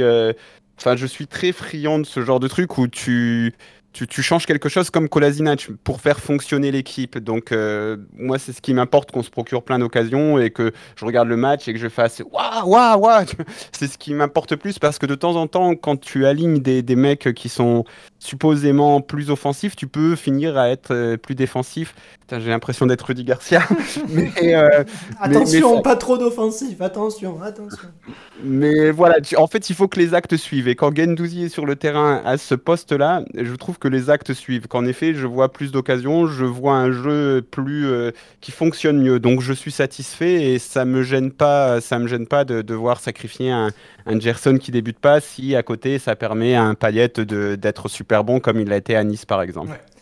Euh, oui, voilà, donc le, reste, euh, j'ai trouvé tout le monde globalement correct. Après, voilà, après, la question qu'on peut se poser, c'est ce début de match où euh, on est pressé très haut et où ça arrive pas souvent, c'est presque jamais arrivé cette saison et on déjoue complètement. Alors toujours pareil, pourquoi on déjoue? Est-ce que Balerdi euh, et Kolasinac, leur placement fait qu'on déjoue? Ou est-ce que c'est le fait qu'on soit euh, pressé haut qui fait qu'on déjoue? Est-ce que c'est un peu des deux? Est-ce que c'est autre chose? Euh, attention qu'il n'y ait pas un antidote un peu trop flagrant au jeu de Tudor. Après, ce qui est rassurant, c'est que si l'antidote contre le jeu de Tudor, c'est de presser pendant tout le match dans les 30 derniers mètres, ah bah il n'y a pas beaucoup d'équipes qui vont être capables de le faire. Donc, euh, quelque part, euh, si on arrive à faire, si, si, les équipes elles viennent la fleur au fusil en se disant allez, euh, on va les presser haut, on va aller courir sur le gardien comme des fous à 10, machin. Bon, si on fait le dos rond pendant 10-15 minutes, normalement on est sauvé quoi. Donc, et vu, qu'on, vu que défensivement on se démerde pas mal en général, on concède assez peu d'occasions, peut-être que c'est un faux problème. Et sinon, euh, ouais, devant, donc Sanchez, comme d'habitude, très heureux. De toute façon, Sanchez, euh, ça fait. C'est ça. Tu sais, on cherche toujours l'attaquant finisseur, et quelque part, ben, un jour, c'est peut-être peut le mec qui sera pas attaquant, qui, sera, qui, qui jouera le mieux ce rôle. Enfin, pas attaquant. Euh, Sanchez, c'est pas un avant-centre de métier à la base. Et pourtant, tu sens qu'à la finition, bah, tu lui files un ballon, il marque. Quoi. C'est, depuis le début de la saison, c'est toujours, toujours pareil. Tu files un ballon, il marque. Donc, euh, donc voilà. Et Harit, euh, écoute, j'ai, je, tout le monde est très très heureux qu'Harit soit revenu à l'OM. Je suis aussi heureux parce que c'est un mec sympa, euh, il est vraiment cool, on sent qu'il aime le club, c'est, un mec qui est content d'être là, donc ok. En revanche, j'ai toujours des doutes parce que pour moi, il a un problème que j'ai un peu identifié la saison dernière, c'est que plus il est motivé, moins il est bon. Et, c'est un truc assez étrange. Je me, peut-être que la, la, la motivation, ça lui, ça le, ça ça le met trop, euh, tu vois, ça le transcende trop et du coup il perd en lucidité. J'en sais rien, mais euh, hier il fait un bon début de match. Je sais pas si vous vous souvenez quand Sanchez va le voir et lui parle pendant un moment, il lui dit oui regarde il faut que tu fasses ça, machin, machin, machin. Tu sens qu'il remonte à bloc. Après pendant 10 minutes, Harit est nul, mais nul. Rappelez-vous la saison dernière, euh, quand, Payet. se blesse, euh, qui remplace Payet et que tu sens sur son visage qui se dit il faut absolument que je que voilà il faut que l'équipe compte sur moi machin. Il a jamais été aussi nul qu'à ce moment-là. Et, j'ai l'impression que plus il est motivé plus il est nul. Donc euh, c'est peut-être pour ça aussi qu'il est bon remplaçant que, que, quand il rentre et qu'on compte pas trop sur lui quand on mène déjà ou donc après, ça se corrige, peut-être que peut-être demande, peut-être que ça demande de la de la de la de l'adaptation encore une fois et compagnie. Euh, mais c'est surtout c'est d'autant plus frustrant que c'est un mec qui a des capacités énormes. Tu, tu, il y a certains bouts de match ou même certains matchs entiers de la saison dernière où il est vraiment mais excellent, ou même rappelez-vous les émissions qu'on fait où on se dit ah bah putain c'est plus la peine de chercher le remplaçant à Payette, euh, il est là quoi, c'est bon, euh, Harit, excellent. Sauf qu'il y a aussi des matchs où il passe complètement au travers. Donc, mi-figue, mi-raisin. Je sais pas trop quoi en penser. Euh, je ne suis pas exclu me, que, je sois complètement conquis un jour, mais pour l'instant, c'est mi-figue, mi-raisin. Très bien, on va passer à l'étoile et à la tête de mort du coup. Euh, en passant, merci à Juju NL qui a offert 5 abonnements. Euh, merci à toi Juju, tiens, tiens, le sang tout simplement. Et merci à Badré aussi pour, euh, pour son sub. euh, c'est son premier mois. Bravo à toi et bienvenue dans le monde merveilleux des subs. Et toi, les têtes de mort Alors là pour, là, pour le coup, ça va peut-être pas être aussi évident que d'habitude. Ouais. Il y a des fois où c'est très facile de dire qui a été le meilleur, qui a été le pire. On va commencer par l'étoile. Alors moi, si on me demandait pour l'étoile, eh ben, je serais bien emmerdé. Et je finirais par dire Sanchez, parce que Under, je veux bien qu'il fasse une belle passe à Sanchez, et qu'il soit globalement pas mauvais, mais il n'est pas non plus extraordinaire sur le match, je trouve, Under. euh, moi, Il, il- il- il- il fait d'autres trucs dans le match quand même. hein. ou- par exemple? En, en Ah, seconde période, il dynamite un petit peu le début de, Ouais. de seconde période. Il se procure deux, euh, deux, occasions. Mauvais pied en plus. Et puis en plus, euh, tellement, il, a tellement une bonne bouille. Enfin, comment tu peux. Ah oui Non, mais t'as le droit de. T'as les critères que tu veux, bien sûr. Moi, j'ai vraiment, j'ai vraiment, euh, j'ai vraiment envie d'être pote avec ce mec. Non, mais c'est c'est un Sauf, critère sauf quand tu le fais sortir. qui, qui, qui n'est pas su, qui, qui est complètement subjectif, mais euh, mais ouais, il y a un peu de. J'ai j'ai beaucoup de sympathie pour euh, pour le joueur qu'il est parce qu'il est un petit peu. Il est un petit peu monomaniaque, quoi. Il sait faire que déborder son adversaire et puis il frappe. Donc, euh, mais quelque part, ça me, il, me, je sais pas, son jeu, son, son jeu rétro me plaît pas mal. Donc, euh, donc moi, j'ai envie de, de lui donner mon vote, même si, même si je suis, je suis d'accord je suis d'accord avec ce que tu as dit un peu plus tôt sur le fait qu'il est, c'est surtout par tranche de 10-15 minutes où je me dis, ah putain, mais il est bon là, Ouais. Under. Et puis après, je me dis, ah, il est où Under? Il est encore sur le terrain. Ouais. Mais euh, sinon, sinon, ouais, San- Sanchez ou Tavares aussi qui fait quand même une entrée qui change. Ah, mais euh, Tavares, comme il est pas sur la feuille de match, puisqu'il est rentré en cours de match, on peut pas lui donner l'étoile. C'est c'est l'une des, c'est l'un des, des gros, c'est l'un des gros points noirs de, de, de, de, de l'émission. Under, Under, il y a un petit côté, il y a un petit côté Vegeta, un petit peu le côté petit prince, euh, petit prince orgueilleux, très doué. euh, il est, euh, je, je, je, comprends le petit côté affectueux. Moi, comme dit Bueno, ouais, il a fait. Je l'ai- moi, je l'ai trouvé, enfin, je l'ai vu pendant tout le match. Pour le coup, je l'ai, je lui ai pas trouvé de, de, de, trou d'air quand il a eu le ballon. Globalement, je trouve qu'il en a toujours fait une bonne utilisation. Il a provoqué à bon escient. Il a eu beaucoup moins de déchets, je trouve. Il a perdu beaucoup moins de duels, j'ai l'impression. Donc. Euh, mais entre nous, est-ce que c'est est -ce c'est pas que vous êtes lassé de donner les étoiles tout le temps à Sanchez à Sanchez. Euh, bah, pour le coup, j'ai trouvé Sanchez avoir plus, plus de déchets. Et encore, bon, c'est du déchet à la Sanchez, donc c'est. c'est, euh, Ouais, le c'est- déchet qui te file quand même un but et 12 tirs cadrés. quoi. Oui, voilà, c'est ça. Mais, c'est, mais effectivement, c'est des, des fois, c'est un petit peu moins de réussite peut-être aussi. Euh, mais non, pour le coup, ouais, non, pour le coup, moi j'irais avec Under parce que il, euh, je trouve qu'il fait, il fait un match complet, il était solide. euh, Très bien. Bah, je, écoute, ouais, Under. Pourquoi pas Bueno Under aussi alors J'hésite entre Sanchez et Under. Ah, mais moi Euh, je peux faire un, je, moi je fais un sondage sur le chat, c'est tout. Hein. Je fais un sondage sur le chat et puis voilà. hein. La Qu'est-ce que tu démocratie. Non, j'hésite parce qu'après Under, bon, effectivement, il perd quelques ballons, voilà, mais, mais après, c'est aussi leur jeu à ce type de joueur, tu Mais vois, de, de- voilà, de perdre deux ballons de suite et puis ensuite de te faire très très mal sur le troisième. euh, Enfin, tu vois, au, au final, le bilan de son match, c'est quand même, euh, voilà, il te met une passe décisive, il. Puis derrière, alors bon, il a une occasion, on- bon, il se gêne avec Harit, on sait pas trop euh, qui est responsable du raté, mais en tout cas, c'est une vraie occasion où il est dessus. Puis surtout, il se procure euh, voilà, une très grosse occasion tout seul aussi en deuxième, où il fait son crochet du gauche, euh, il s'en procure encore une ou deux autres, et puis il fait un match généreux aussi euh, en termes de, de pressing et de, euh, au niveau défensif. Euh, Je l'ai vu quand même faire des retours, euh, gagner des duels, tout ça, donc euh, c'est pas anodin. Non, c'est vrai plus. que depuis 2-3 matchs, il, est un peu, Mm. il semble un peu plus impliqué, il est moins dépressif. Bah, c'est peut-être depuis est- la fin du mercato, tout simplement. Et les coups de pied arrêtés, il est, enfin, il, il, il les tire quand même vachement bien sur ce match-là. Oui, et aussi, aussi, oui, j'avais oublié, mais le, effectivement, le deuxième but, il vient d'un coup franc qui tire plutôt très bien, ouais. Ah, on nous dit sur le chat Tudor. On a le droit. Ah. On a le droit. Ouais. On a Ouais, le c'est pas, je, je pense que c'est le meilleur choix. hein, parce que Ouais. Parce que Wunder, c'est un petit peu, c'est un peu un, un délit de bonne gueule plutôt que autre chose. droit. Mais je, je pense pour terminer aussi sur le cas Wunder, moi dans mon esprit en fait il y a aussi le contraste avec euh, avec son, son prédécesseur Florian Thauvin qui était peut-être plus efficace au niveau des stats, mais qui en fait pro- me procurait jamais de frissons quoi parce que j'ai l'impression qu'il Bah oui, ça, ça dépend si tu le prends à son meilleur niveau. Enfin, tu vois, pour, pour- que- comme j'ai dit, dit la dernière fois dans l'émission que pour moi, le, le, le Under Prime est meilleur que le Tovin Prime, je trouve. Je sais pas, ben, franchement, parce qu'en en, en fait, le, le- Tovin, son seul but, c'était de se remettre sur son pied gauche pour centrer ou frapper. Donc c'était très bien en, dans, bah, dans, une équipe qui fonctionne, en fait, tu te dis, bon, bah, ok, lui, ça va être euh, un peu mon arme fatale. Donc, ok, il est là pour essayer de marquer des buts ou faire un truc, et puis je lui demande rien d'autre.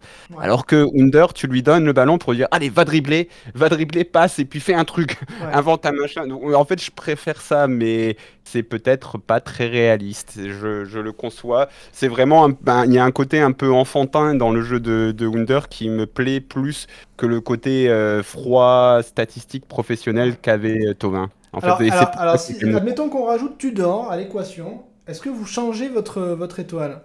Non, parce qu'il compte quand même au début. Hein.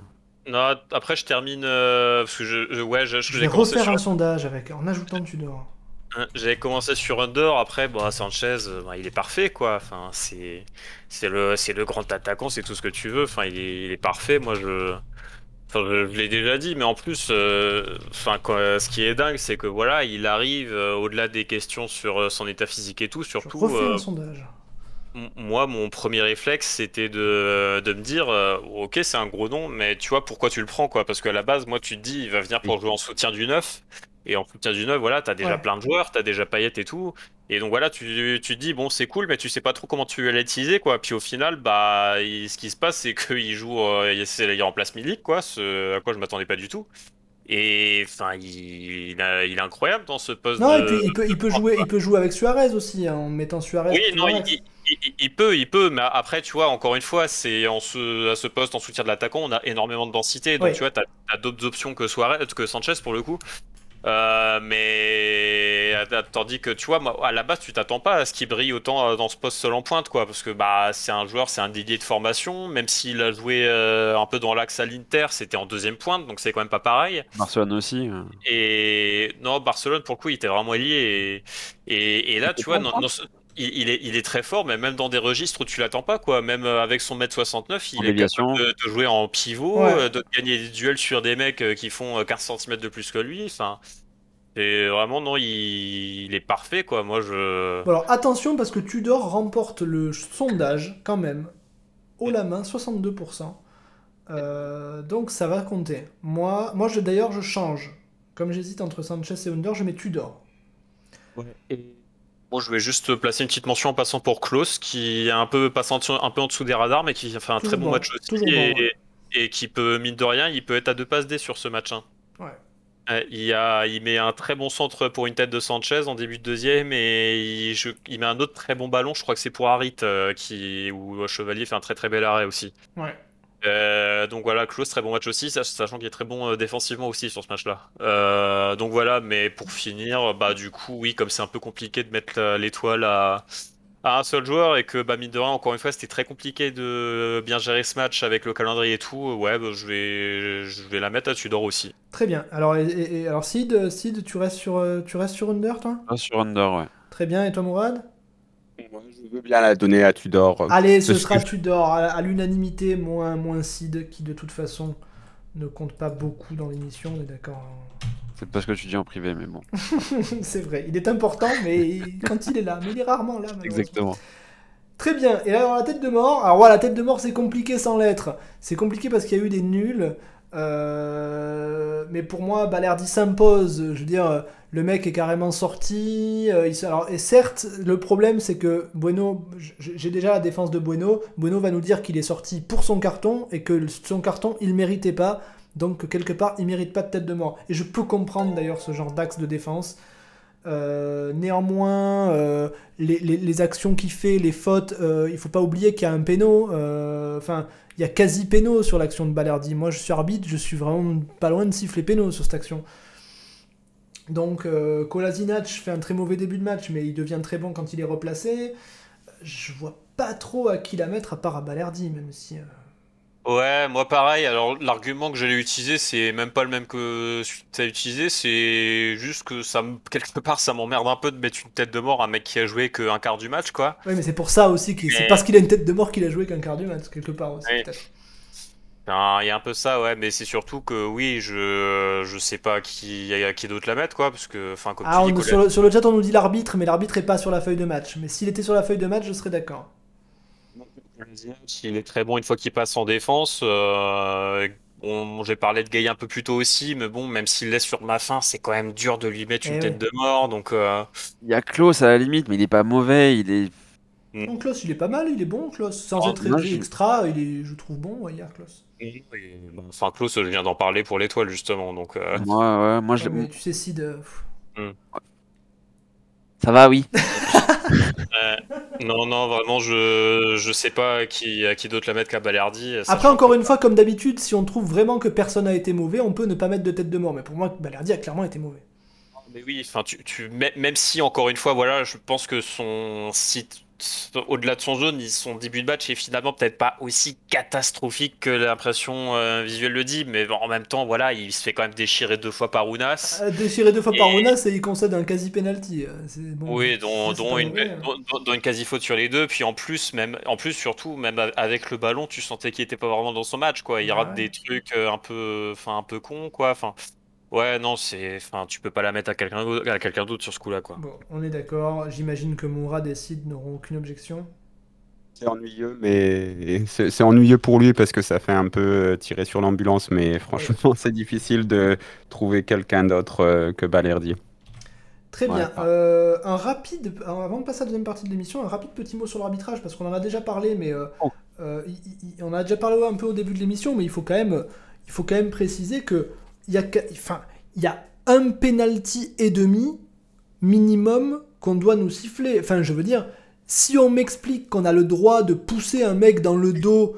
euh, dans la surface, alors ok, je, veux bien, mais alors comment on fait? Parce que si on a le droit de faire ça, euh, à chaque match, ça va être la foire, tout le monde va se pousser dans le dos, ça va être ridicule, on va faire que des pogos dans la surface, ça n'a aucun sens.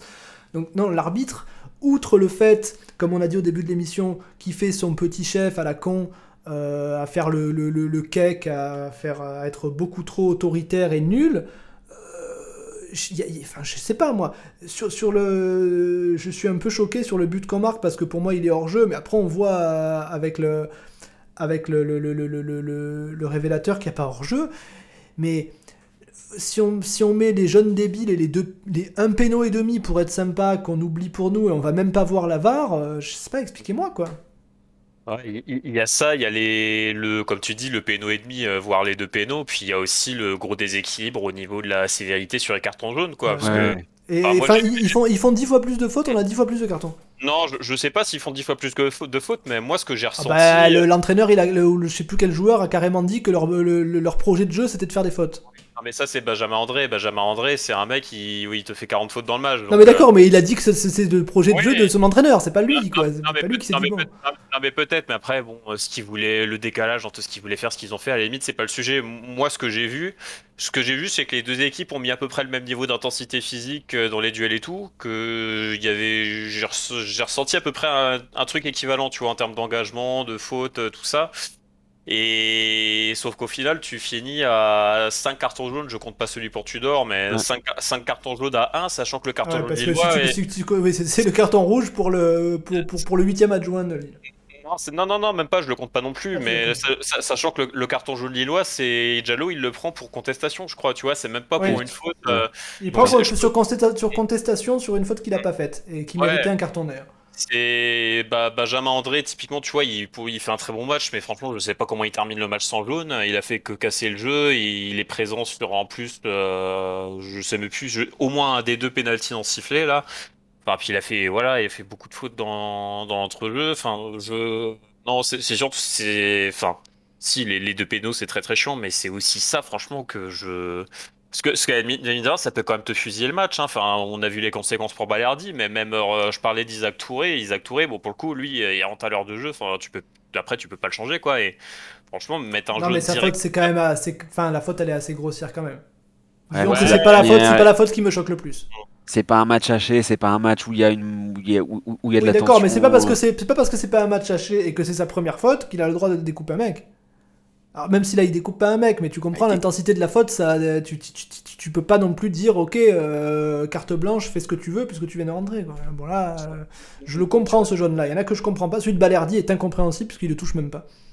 C'est l'accumulation, tu vois. Celui de Tavares, il me semble qu'il est dur aussi. Enfin, pff, je. Enfin, il y a Non, t'as cette- l'impression qu'il met des cartons pour calmer, tu sais. Oula, tout le monde semble s'énerver. Allez, première faute, je mets un carton. Tu vois, c'est con, les arbitres comme ça, ils sont débilos. Ah oui, mais bon, dans ce cas-là, tu calmes aussi les Lillois, quoi. Tu calmes Bah pas oui. que les Marseillais. C'est Ah. c'est ça, la- c'est ça, la- parce que bon, moi je suis plutôt bielciste, tout ça, on critique pas trop l'arbitre, Le mais voilà, le venin, etc. Mais il y a aussi une différence, c'est que justement toutes les, les fautes des Lillois étaient entre guillemets bien faites, c'est-à-dire que les, les poussettes de, de Benjamin André, tu les vois pas forcément sur le direct, Ouais. et, et en fait quand tu vois les ralentis, tu dis ah ouais, il y a un petit truc, et même quand tu vois le ralenti, tu dis ah ouais, il y a un petit truc quand même. Donc en fait, c'est aussi un peu du vice, c'est un Oui, petit peu. c'est quand tu vois les fautes une par une, t'as jamais l'impression qu'il y en a une qui voit un carton, mais c'est la répétition aussi. C'est le fameux côté euh, Gabi Enze qui, qui, qui donnait un coup de cul et qui tombait et qui il y avait Ouais. une faute qui était sifflée pour lui alors Ouais. que c'est lui qui pousse le mec.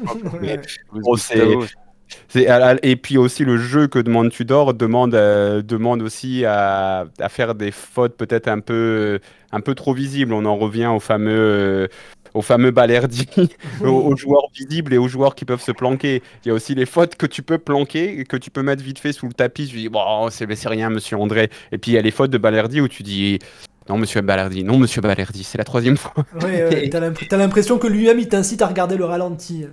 Voilà, alors que, que Benjamin André, il en fait, il en fait dix fois plus, mais il fait des petits trucs directs, des, petits, des, des petites poussettes, des petits machins que tu vois pas forcément, et c'est un, un petit Ouais, peu il ça. quoi. s'arrange pour tomber en même temps. euh, Au, final, au final, il y a, il y a aussi eu le, le penalty euh, non sifflé sur Balerdi, qui si t'es extrêmement sévère, tu le siffles. Donc bon, il n'est pas, il est pas sifflé. Et le but, si tu es extrêmement obtus, comme peuvent l'être parfois les arbitres, tu, tu le refuses de, tu le refuses euh, par principe au début, et puis après tu dis euh, à la VAR, on te dit oui, c'est pas très clair. Tu dis bon bah c'est refusé. Donc euh, Ouais. je, je- je suis d'accord sur le ressenti. Sur le moment, j'ai le même ressenti. Je me dis mais dès qu'il y a un truc, il met un, il met un jaune et un Marseillais. Mais après, j'essaye d'avoir un petit peu de Non, après je comprends qu'on est de la hauteur, mais ça, ça te, ça te gonfle pas au moins l'attitude? Des arbitres comme ça dans ce style parce qu'il y en a plusieurs en Ligue 1 C'est la majorité même. hein. qui sont pas pédagogues, qui sont. Enfin, tu vois, toi qui regardes beaucoup de foot étranger, tu vois pas une différence quand même? Ouais, ouais, ouais, si, si, c'est c'est vrai qu'il y a un côté un petit peu, un petit peu, un petit peu, je, je, je viens, je suis au centre du jeu, je Eh oui. dois, c'est moi qui, c'est moi qui dirige, etc. C'est vrai que par exemple, euh, euh, bah, j'ai j'ai beaucoup regardé Leeds, je sais plus trop pourquoi, mais, euh, Aucune idée. mais j'ai, j'ai, j'ai, pas eu l'impression, enfin, j'ai pas, j'ai pas de souvenir de, de scandale arbitral euh, contre, contre Leeds. Et pourtant euh, ils ont pris des cartons, ils ont pris des matchs où ils ont pris 2-3 deux, trois rouges dans le même match et bon, je me souviens de, de je- si oui, je me souviens de trucs. En fait, si les trucs qui m'ont qui m'ont frustré avec Leeds, c'était des trucs liés à la VAR. Euh, Une fois, il y a un but qui est refusé parce que Patrick Bamford montre là où doit aller le ballon et donc son bras est hors jeu, son, son pouce est hors jeu parce qu'il montre là où il faut mettre le ballon. Normalement, et- ça compte pas le pouce. Ouais. ah bah là ça avait compté donc euh, Ouais, le but avait été refusé au final si en plus les arbitres 2-0. connaissent pas les règles. Ouais, et Jordan Ayou en plus avait marqué derrière, il me semble que c'était contre Crystal Palace double donc en double plus- peine, double peine. Voilà, non mais bon voilà, après c'est c'est c'est énervant mais bon, le venin tout ça. Très bien. Équilibre. Euh, écoute, on va passer à la deuxième partie. Merci en passant à code 001289 euh, pour le Prime, qui apparemment il, euh, il, il, il sub uniquement pour, pour m'entendre le remercier. Donc écoute, euh, code 0, merci à toi. J'espère que tu es heureux de m'entendre. Et c'est son troisième mois. Très bien, deuxième partie d'émission. Bon, bah ça fait un moment que vous, êtes, euh, que vous écoutez l'émission, normalement, sauf si vous venez d'arriver. Donc on a Mourad Arts qui est avec nous euh, et on va faire la deuxième partie sur lui. Donc euh, ça va être tout simplement une interview euh, ou plutôt même plutôt un micro ouvert où on va lui poser des questions très ouvertes, on va le laisser parler plus ou moins. Donc déjà on va te demander un truc parce que moi il y a un truc que j'aime bien chez Mourad et qui est, qui est un peu un ovni chez les journalistes, c'est que tu es... j'ai l'impression que tu as été journaliste un peu sur le tard, que tu as fait des études un peu tard, et j'ai l'impression aussi que contrairement à beaucoup de journalistes foot, tu es devenu journaliste pour le foot et pas le contraire. Parce qu'on sait que dans le parcours, il y a beaucoup de gens qui sont journalistes et qui savent pas trop vers où se diriger. Il y a un créneau dans le foot, ils vont dans le foot. Toi, c'est par passion pour le foot que tu es devenu journaliste, et me semble-t-il assez tard. Ouais, c'est un peu ça. Même si, euh, attention, en école de journalisme, il y a aussi le, le syndrome inverse où il y a beaucoup d'étudiants qui rêvent du journalisme et qui rêvent de journalisme sportif, justement. Et on leur dit, ah, il y a pas... enfin, ou en tout cas de journalisme footballistique. Et on leur dit, OK, après, il va aussi falloir faire euh, les, les courses de, de caisse à savon.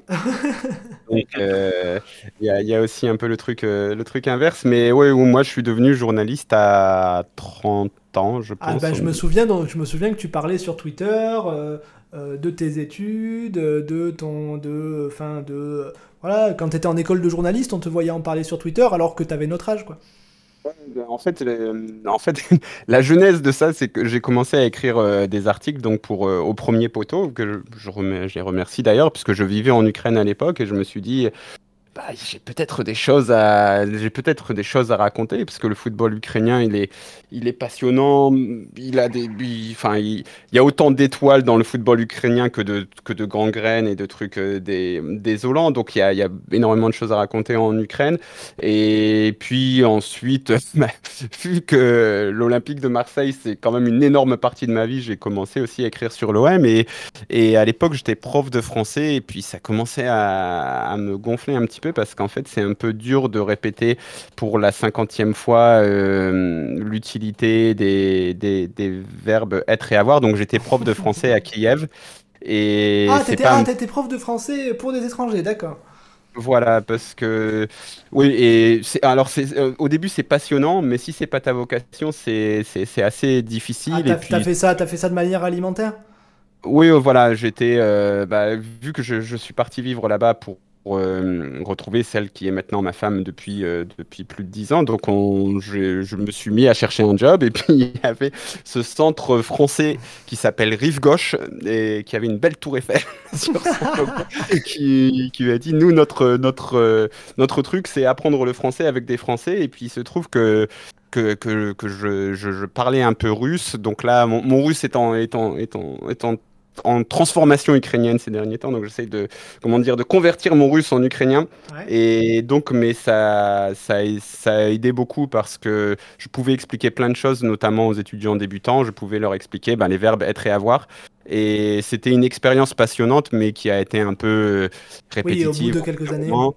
Et puis, puis un jour, donc, euh, donc Nastia, donc ma, ma femme maintenant, elle dit, mais en fait, la seule chose qui te passionne dans la vie, c'est de parler et d'écrire euh, d'é- d'écrire sur le foot, parce que j'avais fait plein de jobs alimentaires. Je lui ai dit, non, mais le journalisme, c'est compliqué, il faut faire une école de journalisme, truc, c'est un milieu fermé, c'est pas facile d'y entrer. Et après, elle me dit, bah, tu devrais quand même essayer. Donc, euh, j'ai quand même essayé, et donc, euh, et donc je suis, je suis revenu à Marseille.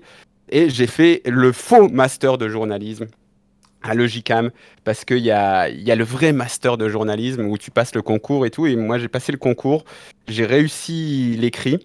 Et je m'attendais pas du tout parce que je suis pas du tout scolaire, donc je pensais que l'écrit j'allais le, le rater, c'était sûr et certain. Et je me suis dit mais l'oral, moi j'ai quelle capacité à l'oral, j'étais absolument pas préparé. J'avais lu le truc sur le site euh, de, de, de, de Logicam, dans l'é- l'école de journalisme de Marseille, c'était euh, oui, bon, pas machin, voir un petit peu si vous êtes euh, du bon matériel pour faire un bon journalisme, un bon journaliste. Donc moi, j'étais euh, j'étais très confiant, mais en fait, il fallait vraiment réviser, il fallait être prêt à répondre Ouais, à des questions. c'était pas juste un truc accessoire en plus de l'écrit où tu disais bonjour, ça va, j'aime bien le journalisme et ça, et ça, et ça suffisait quoi.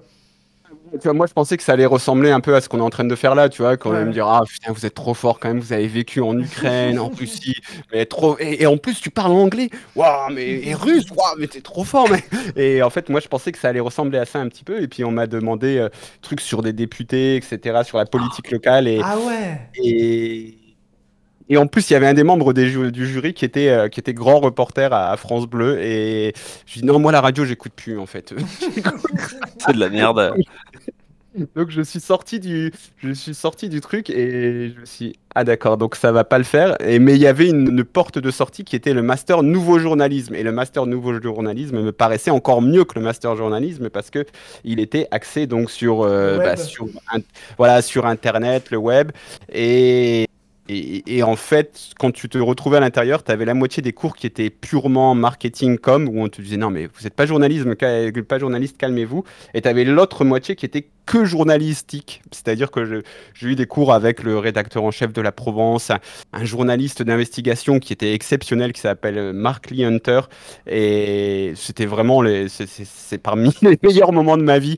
Oui, après, après tant que tu trouves un job euh, de journaliste, qu'est-ce que tu t'en fous d'avoir euh, une vraie carte de journaliste ou pas, quoi?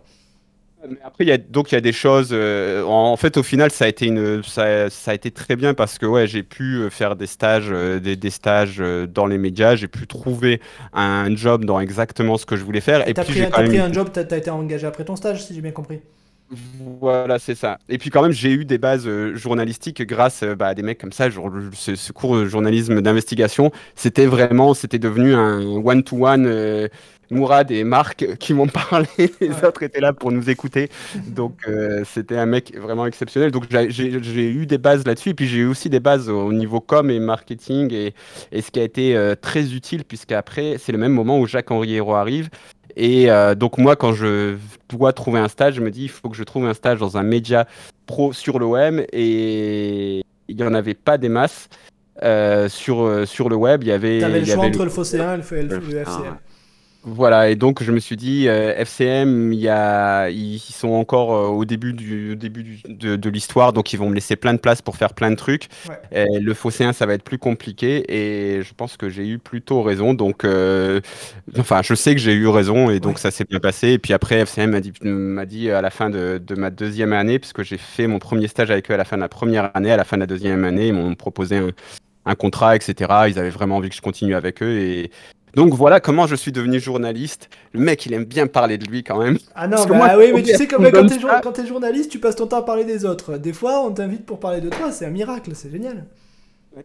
L'entretien à l'école de journalisme, je, croyais qu'on allait juste me brosser dans le sens du poil, qu'on allait me dire, mais c'est trop fort, euh, vous, vous, êtes non, moi, je m'attendais à ça il y, a, il y a 7 ans, quoi. Non, alors moi, moi, pour, moi, pour te poser une question un peu ciblée sur ton job, moi, ce que j'ai toujours aimé chez Mourad en tant que journaliste, et même avant, c'est que... C'est que c'est débile ce que je vais dire, mais il est journaliste, mais il essaye de faire comme nous, c'est-à-dire qu'il essaye de faire des articles intéressants sur des trucs qu'il juge intéressants, sans pour autant se demander euh, qu'est-ce qui va marcher, qu'est-ce qui va buzzer, machin. Par exemple, Mourad, c'est je vais même pas dire un des seuls, c'est le seul à avoir fait sortir sur, euh, sur, sur le FCM à l'époque euh, des sites sur les finances de l'OM. Je veux dire, aucun journal, aucun site, à part nous, mais c'est pas pour nous lancer des fleurs, nous on est amateurs, mais aucun média pro euh, ne s'est embarrassé à faire des articles sur les finances de l'OM parce qu'ils ont tous jugé que les gens s'en foutaient complètement et que c'était pas ce qui faisait plaisir aux gens. Euh, Mourad, lui, est arrivé, il a fait des articles sur ça professionnellement. C'est pour ça qu'il y a un, gros gros respect pour Mourad pour ça, parce que il y a des gens qui ont tendance à dire que le, journaliste doit donner aux gens ce, ce qu'il présume que les gens veulent, à savoir euh, est-ce que machin il s'est disputé avec machin à l'entraînement, est-ce que machin, rumeur mercato, Ronaldo il va venir à l'OM, est-ce que la femme de Rongier, euh, on l'a vu à la Valentine, et le problème, c'est que quand tu es persuadé que les gens n'attendent que ça, tu vas leur donner ça, ça va marcher, et tu n'auras pas la réponse de si tu avais essayé de leur donner autre chose. Donc pour moi, j'ai toujours pensé, ça j'ai souvent dit, que tu, en tant que journaliste, tu avais le droit aussi de te sentir investir d'une mission un peu d'éducation des gens, et que me semble-t-il que si tu files des trucs intéressants aux gens, je sais pas, il n'y a pas de raison qu'il n'y ait pas un public, et que, et que quelque part ça marche pas. Alors ça marchera peut-être pas autant que le reste, mais si j'étais un média, euh, je, je, je, ferais un créneau pour ça parce que ça me semble important. Donc c'est ça que, c'est, ça que j'aime bien chez toi, Mourad, par rapport à l'écrasante majorité des journalistes sportifs foot en France. C'est très gentil. Après, je vais forcément te dire qu'il y a aussi plein de journalistes qui font des trucs, euh, des, trucs très bien oui, aussi. Oui, mais ça, globalement, quand tu lis euh, l'équipe, la Provence, etc., tu sens qu'il n'y a, a pas d'article méga fond, méga technique. Tu verras pas un truc comme Fenache, par exemple, tu vois. Enfin, peut-être pas sur les finances, mais par exemple, euh, l'équipe Explore, c'est extraordinaire. À chaque fois que je vais euh, sur l'équipe Explore, je me dis, mais euh, c'était sur quoi? C'était justement sur Crystal Palace dernièrement. J'ai été, il y, avait une série d'articles et je me dis, putain, c'est mon, c'est mon rêve d'écrire limite des articles. Non, des fois il y a des trucs descriptifs qui sont géniaux. Après, je parle surtout pour l'OM, sur l'OM. au niveau de l'OM, alors au niveau des grands médias, je veux bien, mais pour, même pour se cantonner aux médias, aux médias locaux que sont le Phocéen, euh, le, même le FCM, euh, hors ce que tu fais toi, et, et même la Provence, euh, des fois on s'emmerde quoi. Enfin, moi je m'emmerde. C'est ouais, c'est aussi euh, c'est aussi pour ça que enfin le FCM m'a quand même parce que ça rapportait 0 euros aussi, Eh oui. que c'est que ça rapporte 0 euros mais ils m'ont vraiment euh, autant que faire se peut parce qu'il fallait quand même que je tape des brèves à la con, des trucs que j'aimais pas faire mais Ouais. ils, ils- on- ils m'ont vraiment laissé euh, Enfin, ils savaient que, ils savaient que c'était bénéfique pour le média qui est ce, ce type d'article Ah, ne, serait-ce qu'un petit succès critique de temps en temps au milieu des succès de chiffres, Ouais, c'est pas mal quoi. Voilà, bah c'était c'est c'est ça quoi. Mais après euh, après ça ça te nourrit pas quoi les, su- les succès Ouais. critiques ça, ça te nourrit pas. Euh, mais mais oui donc je, je leur en suis très reconnaissant là-dessus. Et puis après t'as aussi euh, t'as t'as aussi des médias qui sont là euh, qui sont là pour faire un, un suivi de l'OM tu vois. Donc euh, ils voilà, tu vois, c'est au jour le jour, c'est euh, bah, France Bleu Provence, ils sont là pour euh, bah, faire les commentaires de match, euh, te, te donner au mec qui est dans sa voiture euh, ce qu'a dit tu dors en conf, etc. Donc c'est un, c'est un autre, c'est un autre but quoi. Ouais, mais tu Et- penses pas qu'il y a une mission d'éducation chez les journalistes qui est, qui est- qui est globalement peut-être pas assez remplie? Un petit peu, un petit peu, je pense qu'il y a. T'as le droit de me dire non, hein. Tu vas pas te virer de l'émission. Non, non, mais je. Enfin, moi, j'ai toujours cette envie. En fait, je suis souvent navré par le, niveau généralement des, débats euh, qu'on qu'on a autour du foot. Et donc, euh, notamment beaucoup sur les réseaux sociaux où je me dis. Putain, mais sérieusement, on va continuer à parler, à parler de ça. On en a, on en a parlé l'année dernière, l'année d'avant, on en parle tous les ans de la même manière. Et, euh, et je me dis, on peut parler d'autre chose, et en parlant d'autre chose, eh ben, on va, on va élever le niveau. Et donc là-dessus, je pense qu'on peut parler voilà, de, de, football de meilleure manière, mais à ce moment-là, tu aussi toute une... Tu vas te, ramasser toute une, toute une vo- volée de mecs qui vont te dire ah, c'est bon, c'est que du ballon, tu viens nous casser, tu, viens casser la tête là avec tes trucs, arrête d'intellectualiser le machin, tout ça. Donc, euh, donc je pense que je, pense qu'il y a aussi euh, il y a aussi ça quoi dans la tête des, des, des- des rédacteurs en chef de se dire euh, ok pff, on va parler de stats par exemple pour parler des stats tu vois les, les stats c'est un truc qui pour moi peut peut, peut enrichir la, la manière que tu as, Ouais, que ouais, de voir le foot sûr. forcément c'est pas c'est pas le, le seul prisme que tu vois mais Non, mais a ça peut être passionnant de faire, de, de- de- d'en, d'en parler tout en, tout en prenant les. Voilà, il y a- ouais. Et il n'y a aucun mec qui. Il n'y a aucun journaliste spécialiste de, de stats qui, qui voit le foot que par ça ou qui se dit bah moi je peux comprendre le foot parce que je comprends, je sais lire les stats. C'est juste un, c'est un, outil comme ton ressenti. Mais bah, ça fait chier les gens en fait. Tu vois, quand tu commences à parler de stats, on commence à te dire. euh, Pff, ah, tu nous casses la tête, euh, c'est pas ce qu'on veut entendre. on veut entendre, ouais, mais il fallait Oui, mettre de vrai, mais. Et, et c'est aussi un peu c'est moi c'est là-dessus où je suis un petit peu euh, euh, j'en ai un petit peu marre quoi et c'est un peu Bah, c'est truc Doucet, c'est Philippe Doucet qui disait qu'il avait que sur, sur Oui. Canal Plus à l'époque, il avait, il, a- il avait fait un gros format stat euh, où il expliquait tout comment ça marchait, etc.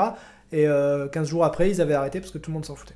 La, la Data Room, ouais, c'était une très bonne émission. Ça, ça, ça a duré, ça a duré un peu plus que deux semaines quand même, mais un peu ouais. plus, ça- ouais. enfin, oui, parce mais- que parce qu'ils devaient, avoir- ils devaient avoir signé pour un certain nombre d'émissions, mais ils, ils ont Ouais. décidé d'arrêter.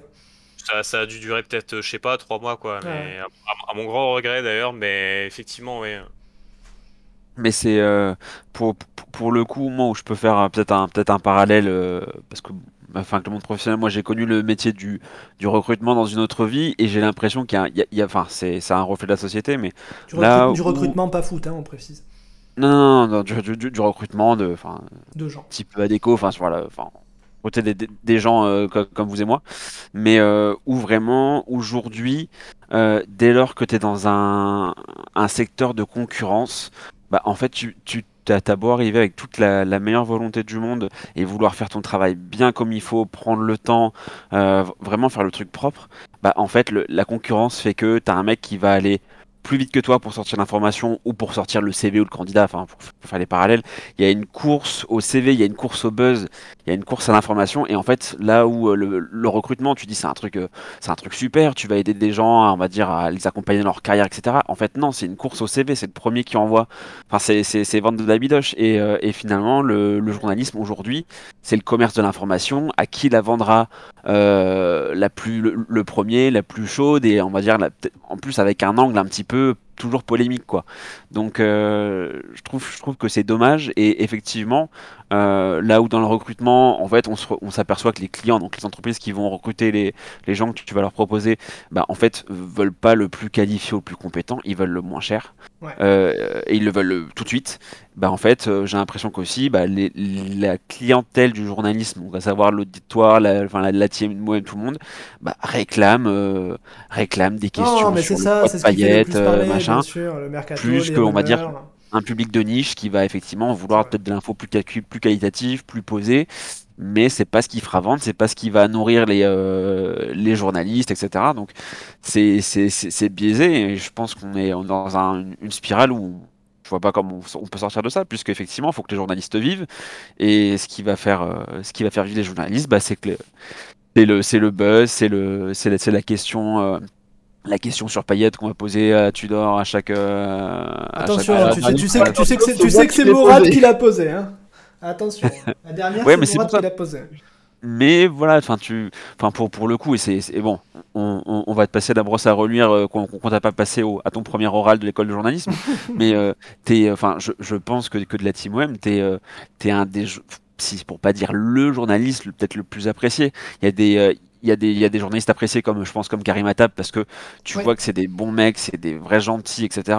Ils posent des questions. Il est, il, est pas dans, pas, le même, c'est pas le même, c'est presque pas le même job en fait. C'est ça qui. Exactement.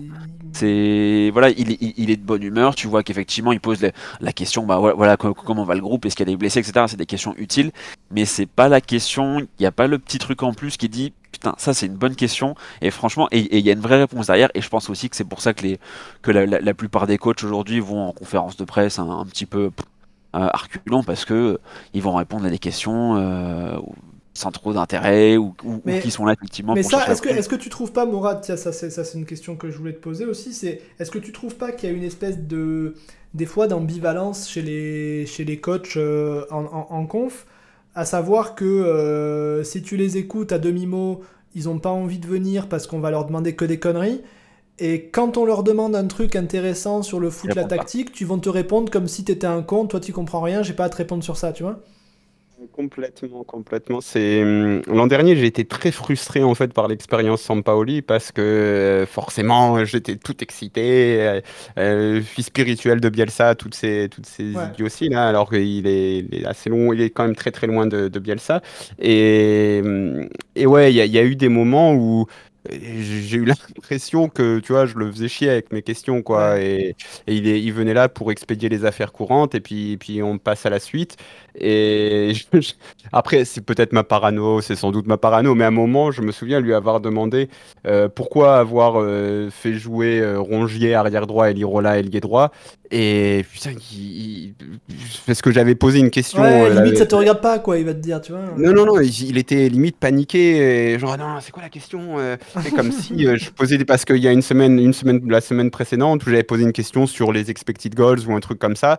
Et euh, donc euh, limite, tu vois, ça te, ça, ça, te colle, ça te colle à la peau parce que tu as posé une question sur. C'est marrant parce que dans un monde merveilleux, enfin moi si j'étais entraîneur, j'attendrais ta question quoi, plus que les autres parce que je me dirais, attends, le mec il va me poser une question précise, au moins je vais pouvoir m'expliquer sur certains trucs qu'on me demande. je préfère un mec qui me pose une question sur les expected goals qu'un mec qui me demande pourquoi Payet il a 3 kilos de trop. Enfin euh, il y avait d'autres problèmes, par exemple.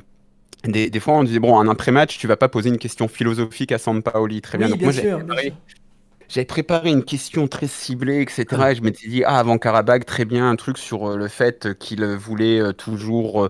Enfin, sur, sur le fait que son jeu pouvait frustrer frustrer le public des fois qui sifflait quand il faisait des passes en retrait et, euh, et, que pourtant euh, il avait encore réitéré son envie de satisfaire le public avant tout machin truc et, et puis je suis arrivé à Karabag et le, le, traducteur de, du, français, de, de, l'azéri au français, enfin c'était c'était le bordel, il fallait qu'il qu'il traduise, qu'il traduise en azéri pour un autre mec qui allait traduire en espagnol. Et j'ai vu euh, le mec de la com de l'OM parce que Sampaoli était arrivé trop tôt qui a dit Merde, c'est quoi cette question? Qu'est-ce qui s'est passé? Dit? Et, et je voyais le gars de la... Donc c'était donc au final bah là par euh, la force des choses, tu peux pas poser ta question un peu alambiquée. Donc euh, surtout, si fait, elle est mal, a- surtout si elle est mal traduite en plus, du coup.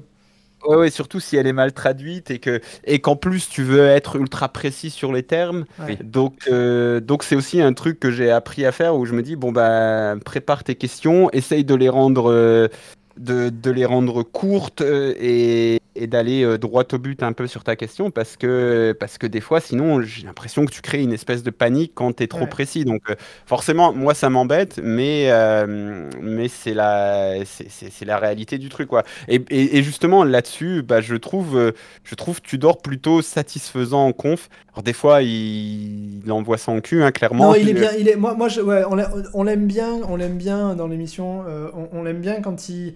Parce que il y, a des- il y a des coachs quand une question les fait chier et qui répondent mal. Des fois, c'est chiant et c'est pas très. C'est pas très classe. C'est pas très cool. Tudor, c'est. On, sent que quand il en a marre, c'est justifié. Et en plus, euh, enfin, je sais pas, on a l'impression qu'il troll quand il, euh, l'autre il pose une question pendant une heure, il répond non. Point.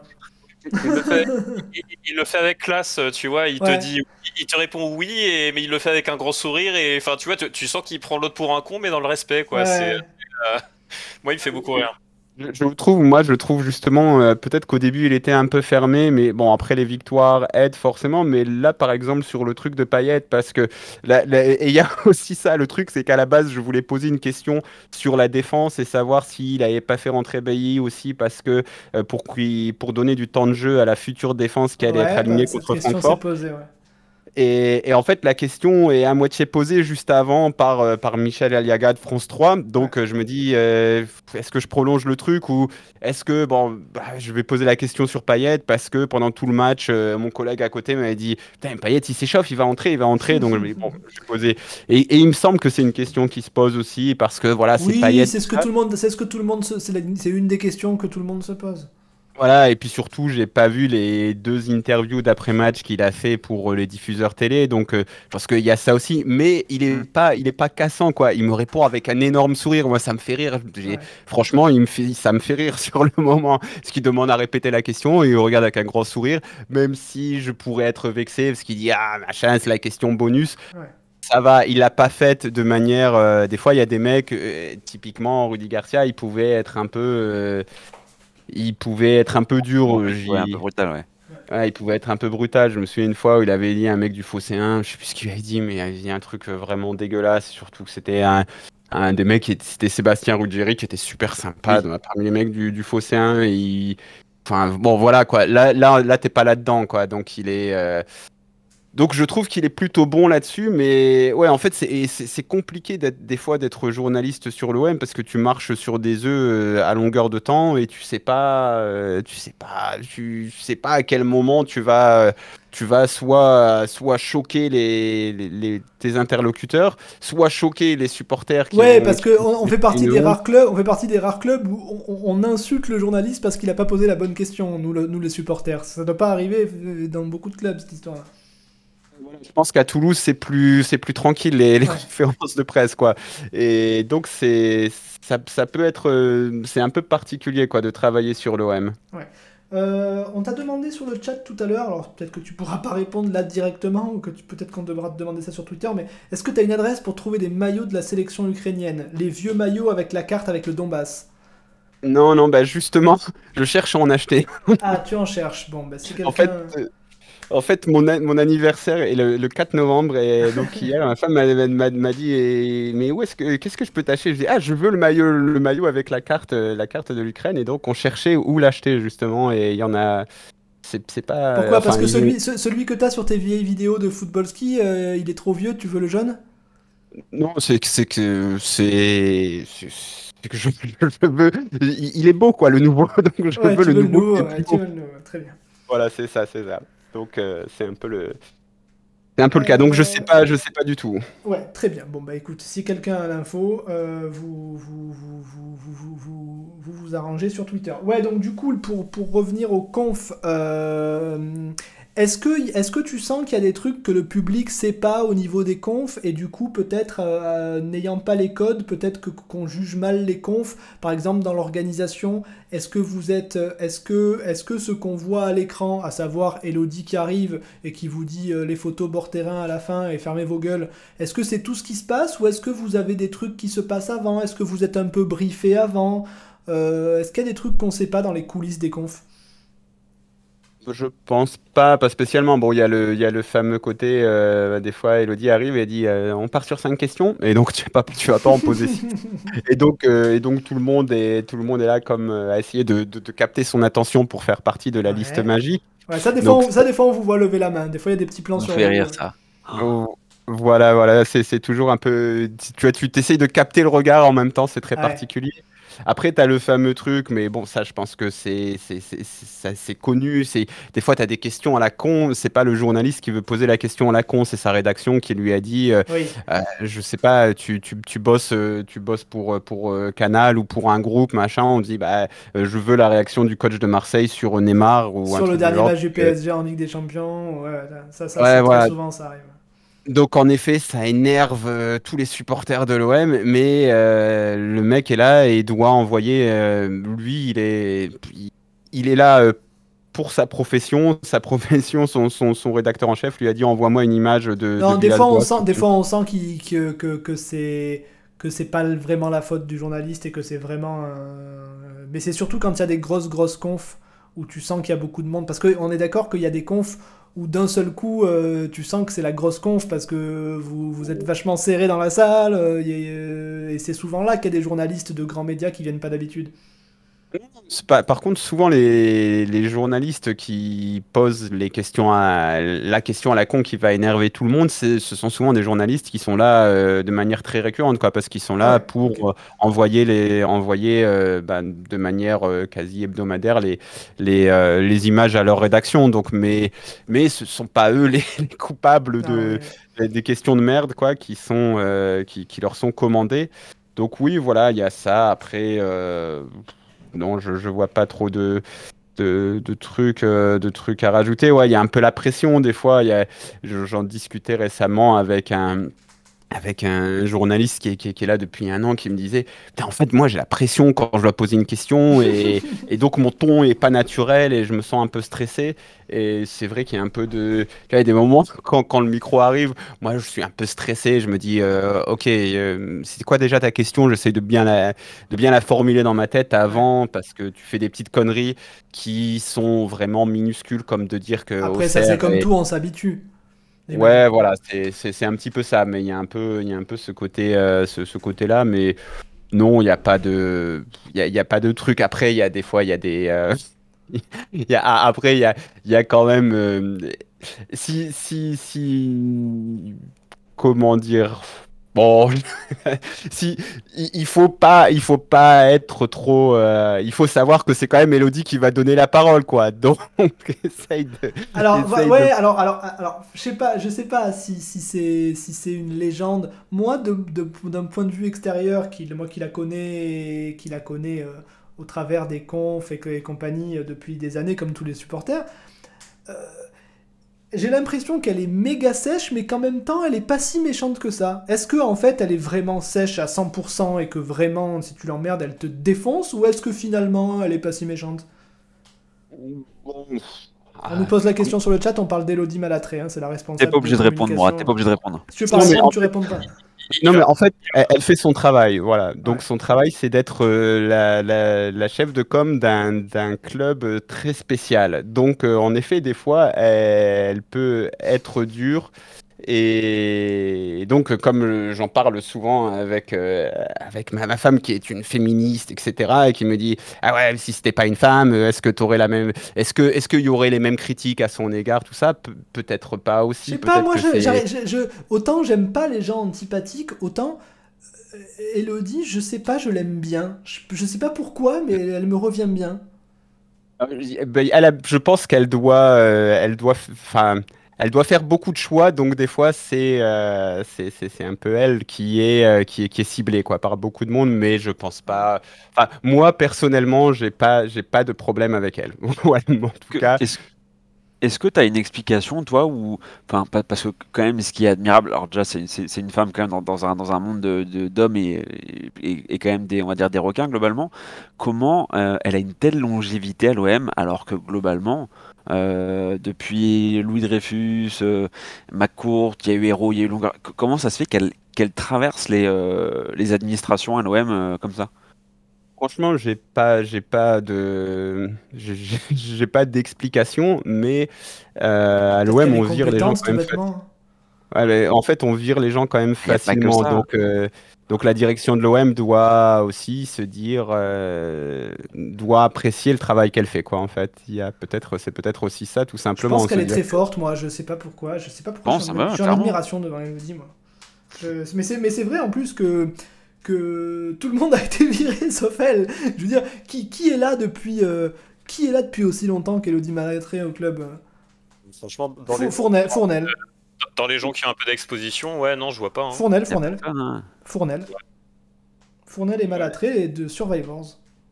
C'est ça. Il y, a, il y a- il y a le mec de, je, je, je me souviens plus de l'assaut OM. euh, Ah, euh, Euh, est-ce que j'ai envie- euh, j'ai envie de dire Nazaretian, mais c'est pas Nazaretian. Euh, à l'assaut, là, qui avait le centre de formation avant? Voilà. Nazaretian, il est parti l'année dernière, non?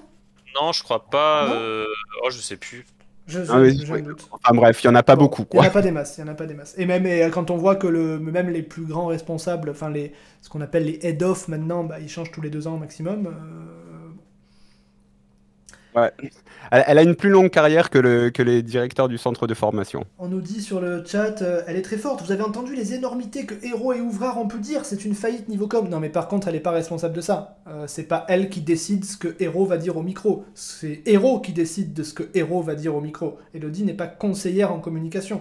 Elle s'occupe euh, de planifier les trucs, euh, de gérer les journalistes lors des confs et compagnie. C'est ça son job. Son job, c'est pas de décider Et- qui va dire quoi. Et après, des fois, elle, euh, elle brief, enfin, elle brief aussi les entraîneurs, les, les, les joueurs avant d'entrer. Elle leur dit, bon, machin, on va sans doute te parler de ça, de trucs. euh. Elle les Ben, briefe, on va- mais elle leur dit pas quoi dire. Quoi. Oui, voilà, enfin, ça, je... ouais, bon, je pense. Enfin, on, on l'imagine peut-être, mais franchement, c'est pas, c'est pas elle, Ouais, en- euh, c'est pas la responsable com, puisqu'il y a des responsables com au club. Enfin, des Ouais, responsables- mais des en vrais tout cas, responsables com. En tout cas, Hero, je pense que c'était difficile de lui... Enfin, Ah bah c'est lui qui, qui décidait de ce qu'il allait dire, quoi. Oui, oui, mais je, enfin, je vois, je, je vois pas Elodie aller voir Hero et lui dire, euh, bon, par contre, euh, votre délire sur les, sur les buts qui comptent double, là, vous, vous, vous évitez. Je veux dire, c'est pas, c'est pas possible, c'est pas, Ouais, pas son job c'est- à elle. Il avait, sans doute, il avait sans ouais. doute pas assez de conseillers pour lui dire ce genre de truc, Hero, hein, mais bon. Euh... euh, Qu'est-ce que je voulais dire? Oui, alors, je, question que je voulais poser aussi. Euh, Qu'est-ce que tu penses des gens? Parce que nous, moi, moi, je vais pas dire nous parce que je suis, je, je veux pas parler pour les autres. Moi, ça m'énerve gravos. Qu'est-ce que tu penses des gens qui tutoient Longoria? Parce Ah, que toi, je sais que tu ne le fais pas. Je... Tu trouves pas que ça fait un peu genre, euh, ouais, je le connais, c'est mon pote? Il va se brouiller avec tous ses collègues là. Oui, mais c'est le but, non, c'est le but de l'émission. Non, mais, mais c'est c'est- c'est un... C'est une question que je peux poser à personne pour une fois qu'il y a Morane. C'est peut-être Longoria qui vous a dit dès le début, on peut se tutoyer. Enfin, il y a peut-être ça aussi. hein. Bah, si, à ça. Bah oui, que- en, en fait, c'est- c'est ça. Le, le truc, c'est que c'est aussi, euh, c'est que ça dépend aussi de, de la relation que tu que tu as avec la avec euh, avec Longoria euh, là, puisqu'on parle de lui, ou avec le mec que tu as en face. Ouais, mais même si t'as une Et- bonne relation, je te, je te coupe, après je te laisse. Même si t'as une bonne relation, tu peux quand même, lors d'une conf, vous, faire un vouvoiement de principe comme font les journalistes à la télé. Quand Thierry c'est pour Roland la et Jean-Michel. Larquet se vouvoient, tu te doutes bien que, dans, que dès que l'émission est finie, ils se vouvoient plus. Mais quand tu es dans un truc comme ça, peut-être que tu peux te dire, je vais éviter de faire le Mac en tutoyant euh, le président de l'OM pour faire genre ouais c'est le président de l'OM mais attends moi je suis journaliste je sais pas où à RMC je suis pas n'importe qui donc je le tutoie le mec Je- moi je, moi ça m'énerve en fait Je, pense, je pense que je, je pense pas que ce soit un truc, euh, tu vois, que ce soit pas un truc d'ego ou quoi. C'est que ça leur vient naturel, quoi, que ça leur vient naturellement de se dire, euh, de se dire, bon ben voilà, je sais pas, peut-être je l'ai eu hier au téléphone, et, je vais, enfin tu vois, ou, tu vois je l'ai eu hier en interview, je sais pas, enfin moi je, je, pense, je pense pas, ça, ça me gêne pas spécialement, et, et, je pense pas que ce soit un truc vraiment pour se, tu vois, pour, pour se la raconter ou quoi que ce soit. Moi, est-ce que eh, eh, c'est -ce c'est une question d'âge? Est-ce que si le président de l'OM avait 60 ans, il le, il le tutoierait? Non, je pense pas, parce qu'il y avait, euh, parce que c'était déjà le cas parfois avec, euh, avec d'anciens présidents. Et, je pense que ça dépend aussi de. Parce que par exemple, euh, donc Villas-Boas qui, qui, qui, avait fait la, préface de mon bouquin sur Bielsa à un moment, j'aurais aussi pu me dire bon bah je peux, on avait joué au foot, c'était sympa, on avait discuté mmh. de, de choses et d'autres trucs, donc je, mais je me sentais pas. Euh, en fait, moi, je préfère garder cette distance-là. Je, je suis pas à l'aise en fait. Ouais, enfin, moi, si j'étais à ta place, même si je le tutoyais en vrai, je, ben, je le vouvoierais quand même pendant la conf, tu vois. On parle de Longoria, mais c'est très souvent la même chose avec les entraîneurs ou même les joueurs, tu vois. Moi, pour le coup, je suis plutôt quelqu'un qui se gêne aussi. Moi, surtout, surtout c'est pareil. J'essaie de me visualiser un peu à la place euh, des journalistes. Bon, c'est peut-être parce que je suis d'un naturel un peu réservé, mais moi, ça paraît inimaginable de débarquer comme ça, puis de tutoyer un mec que j'ai jamais vu avant, tu vois. Donc, enfin. Après, après, ils, ont, ils, ont, déjà vu avant, mais il y a pas, il y, y, a un niveau, il y a un niveau de relation qui est peut-être pas, enfin, je sais pas. Non, mais tu vois, c'est ce que m'aura dit. Moi, je, enfin, après, c'est voilà, c'est peut-être personnel et peut-être qu'il n'y a pas à juger, mais enfin, c'est vrai que moi, je, suis plutôt de je, je, suis plutôt de l'école qui aurait tendance à vouloir quand même garder une distance au moins en public, quoi, tu pour vois. Moi, c'est le, pour moi, c'est le cadre qui, qui, qui, demande le vouvoiement, j'ai l'impression. La conférence de presse. Parce que moi, par exemple, tous mes, quasiment 99% de mes clients, on se tutoie. Parce que c'est comme ça, c'est la com, machin, euh, je tutoie mes clients, c'est comme ça. Mais lors d'une conférence de presse qui va être regardée par des milliers de personnes, où c'est quand même des tons assez formels, etc., j'ai l'impression que le tutoiement sur, une personne importante comme un président, sur un joueur, à la limite, je veux bien. Mais je, je, me dis, mais donc ça veut dire quoi? Ça veut dire que si demain il y a un président, encore une fois, qui a 60 ans, on va le vous voyez. Donc parce que le mec a 35 ans, on le tutoie.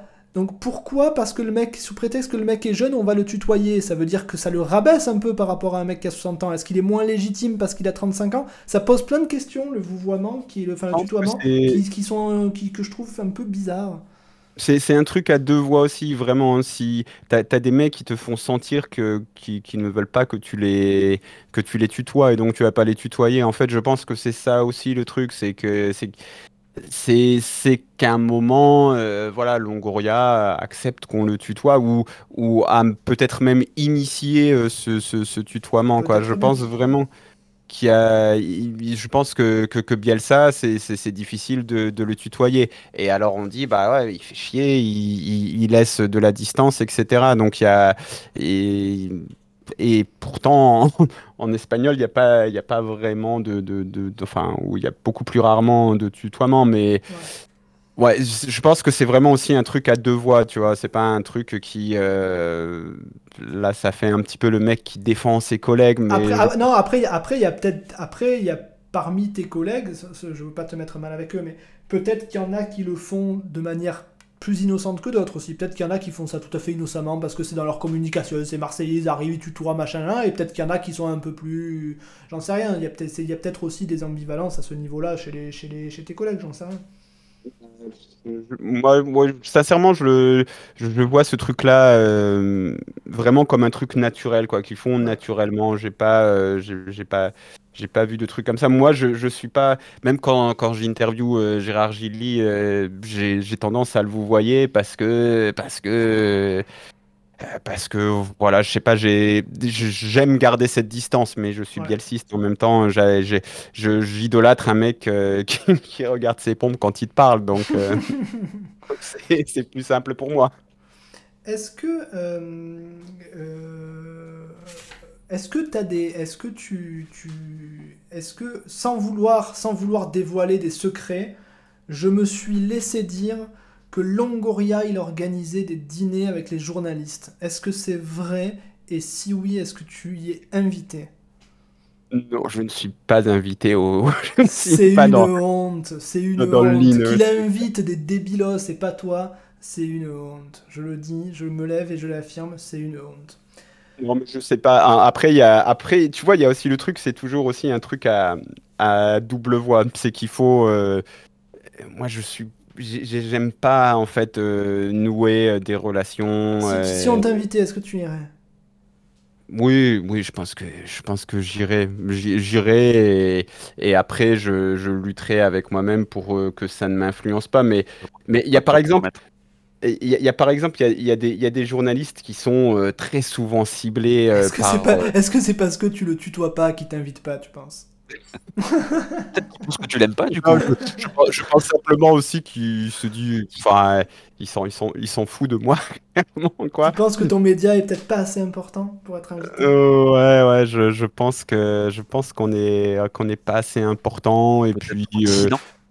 Non et puis en fait c'est ça aussi, c'est qu'il faut euh, tu vois tout à l'heure tu parlais du truc du il faut aussi toi en tant que journaliste euh, te positionner et, moi je sais que les, les, les mecs qui bossent pour euh, pour RMC, pour la Provence, etc. Ils sortent parfois des trucs qui après ben m'ouvrent une porte pour après aller creuser derrière mais ce travail de ce travail du quotidien t'en as besoin. Et, en fait on peut pas tu vois j'ai appris qu'il était euh, très utile. Et si tu fais ce travail du quotidien et ben t'as besoin euh, t'as besoin d'avoir des entrées là d'avoir des entrées là et de, de, te faire un réseau et tout ça.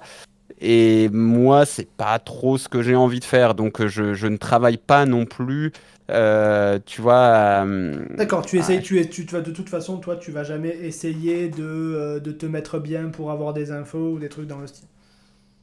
Voilà, je parce que parce que en fait je suis pas je, je suis pas en fait je suis aussi pas là-dessus, je suis tu vois les, les infos que je cherche à avoir, ils sont ils sont pas sur l'actu chaude.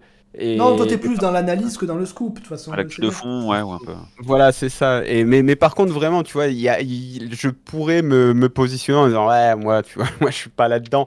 Mais euh, on va pas se mentir non plus. Ce que les gens veulent lire au quotidien, c'est euh, voilà, de l'actu chaude, quoi. C'est les Ouais. infos chaudes. Et moi, j'espère, j'espère les intéresser avec de l'analyse. Mais c'est pas gagné parce que ce que les gens veulent à 90%, c'est de l'actu chaude. Et des fois, dans l'actu chaude, euh, par exemple, l'équipe qui, qui, est, qui, qui est un journal qui est souvent, euh, qui est, est souvent euh, tu vois, ah, ils sont anti-marseillais, machin. Ils ont eu une lecture de la situation cet été qui était, qui, qui, était très très pertinente et que j'ai entendu, euh, j'ai entendu Longoria la répéter sur un truc qui est très précis et qui peut, selon moi, être très intéressant. euh, Que le changement de philosophie de Longoria, il est aussi dû au fait d'avoir un certain, euh, d'avoir plus de facilité à recruter des joueurs euh, physiques plutôt que des joueurs, euh, des joueurs physiques sur lesquels tu peux travailler la technique, plutôt que des joueurs très techniques qui sont déjà très habitués au jeu de possession de Sampaoli. Et, et ça, je, je l'ai lu vraiment très tôt dans l'équipe. Et je me suis dit, ah ouais, quand même. Et puis il a Oui, répété. une après, après, c'est- après, est-ce, après, est-ce que c'est une info ou, ou, ou, ou ne se- ou- ou- ou une intuition? Ça peut être un- une idée de quelqu'un qui, qui, qui, est, qui, est une très bonne idée aussi. Ah, ju- Justement, là, c'était euh, présenté comme, comme une info. Ouais. Et, et c'est là, et c'est le genre de choses que je vais peut-être pas avoir, tu vois, et qui, qui, qui vont avoir, et qui par contre, après, bah, ça peut me permettre de me dire, euh, tu vois, de, je sais pas, trouver un angle là-dessus et de, de, de le creuser, d'aller un peu plus en Ouais, profondeur là-dedans.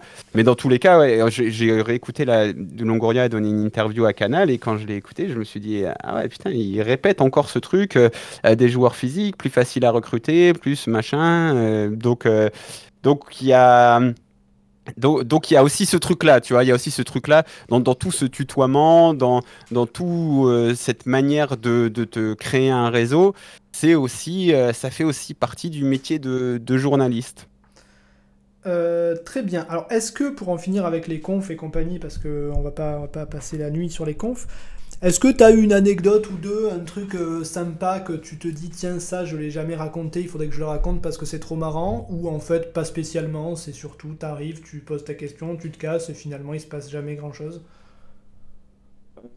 Non, je dois avoir ça, mais pas. J'ai rien en tête. Enfin, si, là, récemment, il y a le truc de la, la conférence de presse euh, surprise de, de, de, de Longoria euh, Ah, avec, avec, Vertu avec Verretou. Ouais. Et il y a- il y a- il y a mon grand ami Michel Garossio, la légende, il est, c'est un mec adorable, vraiment qu'on voit jamais nulle part, et qui, qui, qui, qui, qui me disait non, mais moi je vais partir là et tout.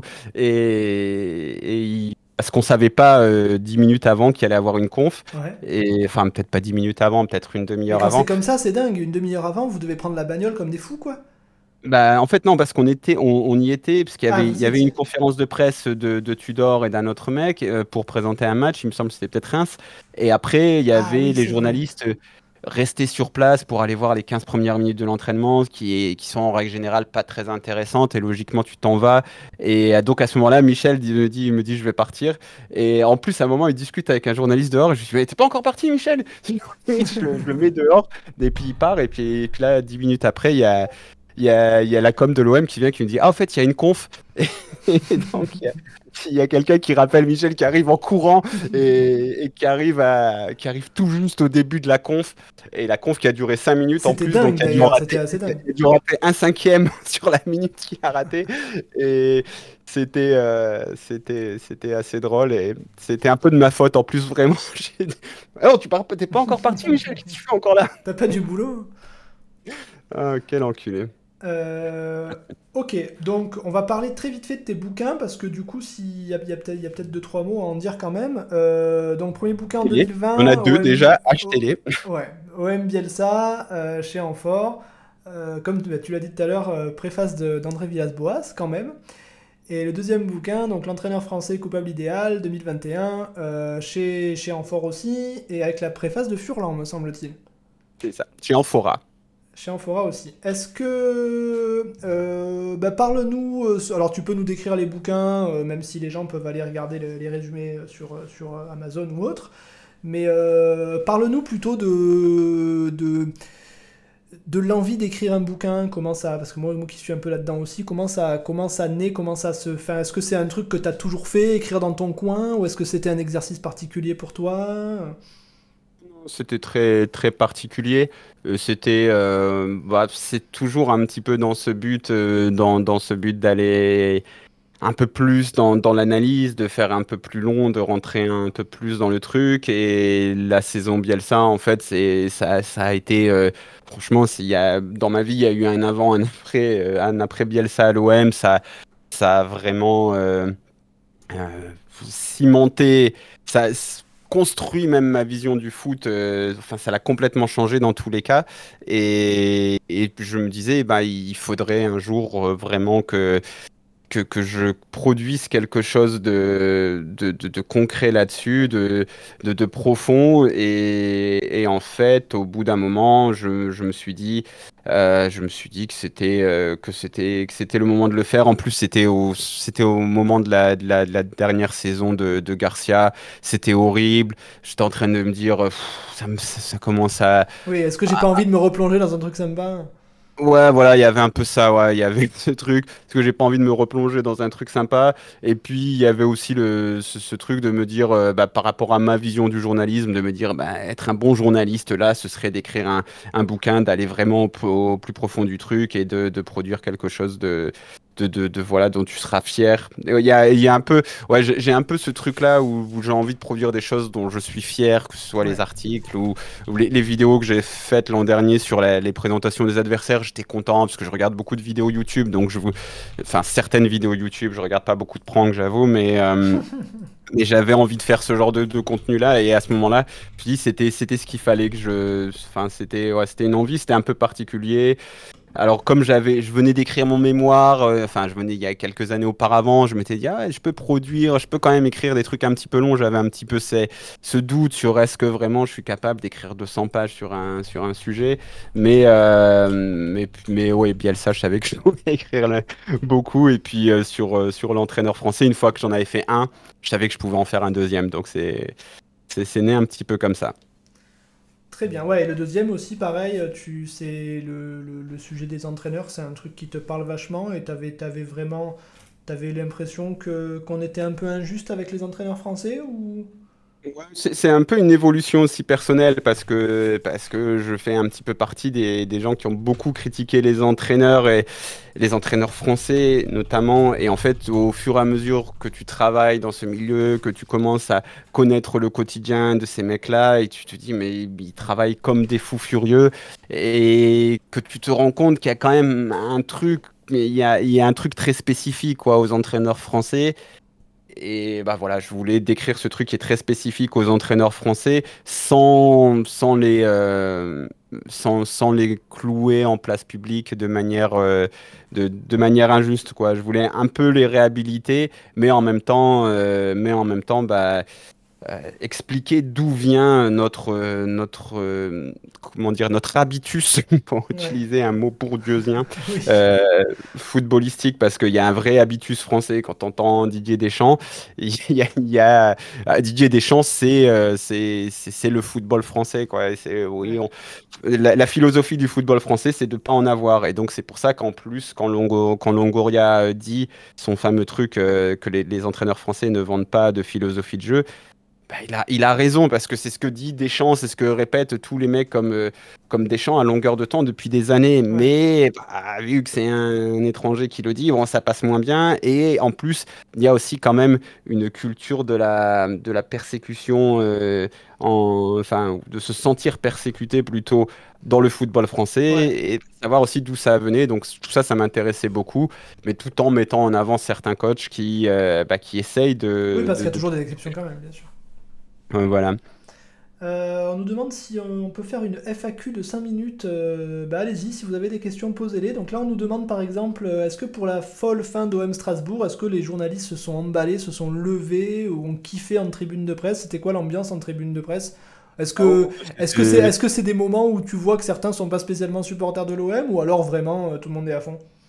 Non, non, ouais, non, en règle générale, euh, en règle générale, il y a sur ce genre de moment d'euphorie, il y a quand même, il règne un peu, il règne beaucoup d'euphorie. Et puis après, t'as des mecs comme euh, comme Michel Aliaga de France 3, lui, il est supporter, il s'en cache pas. Oui. Euh, je me souviens de OM Leipzig, il est, il est monté en tribune, il a sou- il était, il était, je, je me dis, mais il y avait des mecs qui me tombaient derrière, euh, derrière. Il y a- je me souviens même de bah, OM Leipzig, il y avait un mec de Canal, je crois que c'est Philippe Carayon, qui était à côté de moi et qui, qui, qui, qui, qui hurlait sur tous les buts et, qui hurlait de joie. Donc, en fait, sur les moments d'euphorie, il y a pas mal de journalistes qui se lâchent quand même, euh, quand même euh, très franchement, quoi. Très bien. Alors en attendant que les questions arrivent, alors oui, on nous demande ta pire et ta meilleure conférence de presse. Enfin, on va dire celle que t'as le préféré, celle que t'as le plus Ouais, ton top. détesté. euh, Ouais, il y La, a. la démission de Bielsa, t'y étais? Non, j'y étais pas j'étais pas encore, euh, pas encore journaliste. Je pense Ah bah que, oui, c'est vrai que tu nous avais, c'est vrai qu'au début de l'émission, on avait dit que t'étais, euh, Je pense que j'aurais, Est-ce qu'il y a euh, eu une conf que t'as vraiment détestée ou que t'as trouvé surréaliste ou- ouais, il y a, ouais, il y a, bon après il y a, donc forcément j'ai un rapport très particulier à l'Ukraine, donc la, la conf d'après Karabagh où la guerre venait d'éclater, ça a été, euh, enfin, je savais pas ce que je faisais là, c'était, c'était très très très très spécial. Et bah, après il y a eu la conf de Villas-Boas. Ouais, j'allais dire. Ouais. lorsqu'il attaque. Euh, Jacques-Henri Hérault de manière pas du tout camouflée. Mais c'était euh, ça, t'es content d'y être. C'est des, moments. euh, T'étais là quand euh, AVB il s'était soi-disant brouillé avec je sais plus quel journaliste de la Ah, Provence, qu'ils avaient failli France. se battre ou je sais pas quoi sur le parking. C'était un match à l'extérieur à Rennes, il me semble. Donc euh, j'étais pas là parce qu'on fait pas beaucoup de déplacements. D'accord.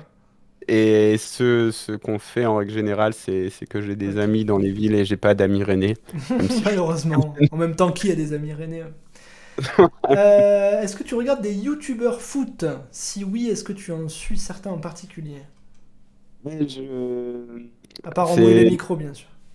Voilà, et après il y a un côté très hipster, attention, parce que donc euh, comme je suis aussi anglophone, je regarde euh, beaucoup la chaîne Tifo Football, qui est, qui est une chaîne, euh, mais en plus qui devrait te plaire parce qu'ils parce qu'ils font des, des trucs, moi ça, j'adore ça, ils, ils ont le contenu de The Athletic, que je regarde aussi d'ailleurs, euh, même si c'est du podcast, donc euh, c'est beaucoup plus, c'est des mecs derrière un micro. Mais, mais Tifo Football, le format est extraordinaire et tu as t'as- t'as des dessins. Et au fur et à mesure, tu as des trucs qui se rajoutent quand ils parlent de, quand, quand ils te parlent de finances. Bon, bah, ils vont te parler d'un mec. Bon, voilà, celui-là, il a été acheté 50 millions. Tu vas avoir le 50 millions qui vient s'ajouter. Tu vas avoir la, la gueule du mec qui va s'ajouter. Enfin, c'est, de l'animation et c'est du journalisme de qualité. Parce qu'encore une fois, The Athletic, euh, c'est, quand même pas mal comme euh, en termes de journalisme. Donc, euh, Tifo Football, c'est, vraiment excellent. Et euh, sinon, je, je suis beaucoup euh, les, les mecs de Vue du banc. Parce que. Ah oui, ça aussi, ça date. Ils font tout, ils Ouais. continuent, ils continuent euh, au même rythme? Ouais, voilà. Et puis maintenant, ils ont, ils ont cette appli, euh, ils ont cette appli qui s'appelle Copa Arena. Ah oui, c'est eux, Et- Copa Arena, du coup.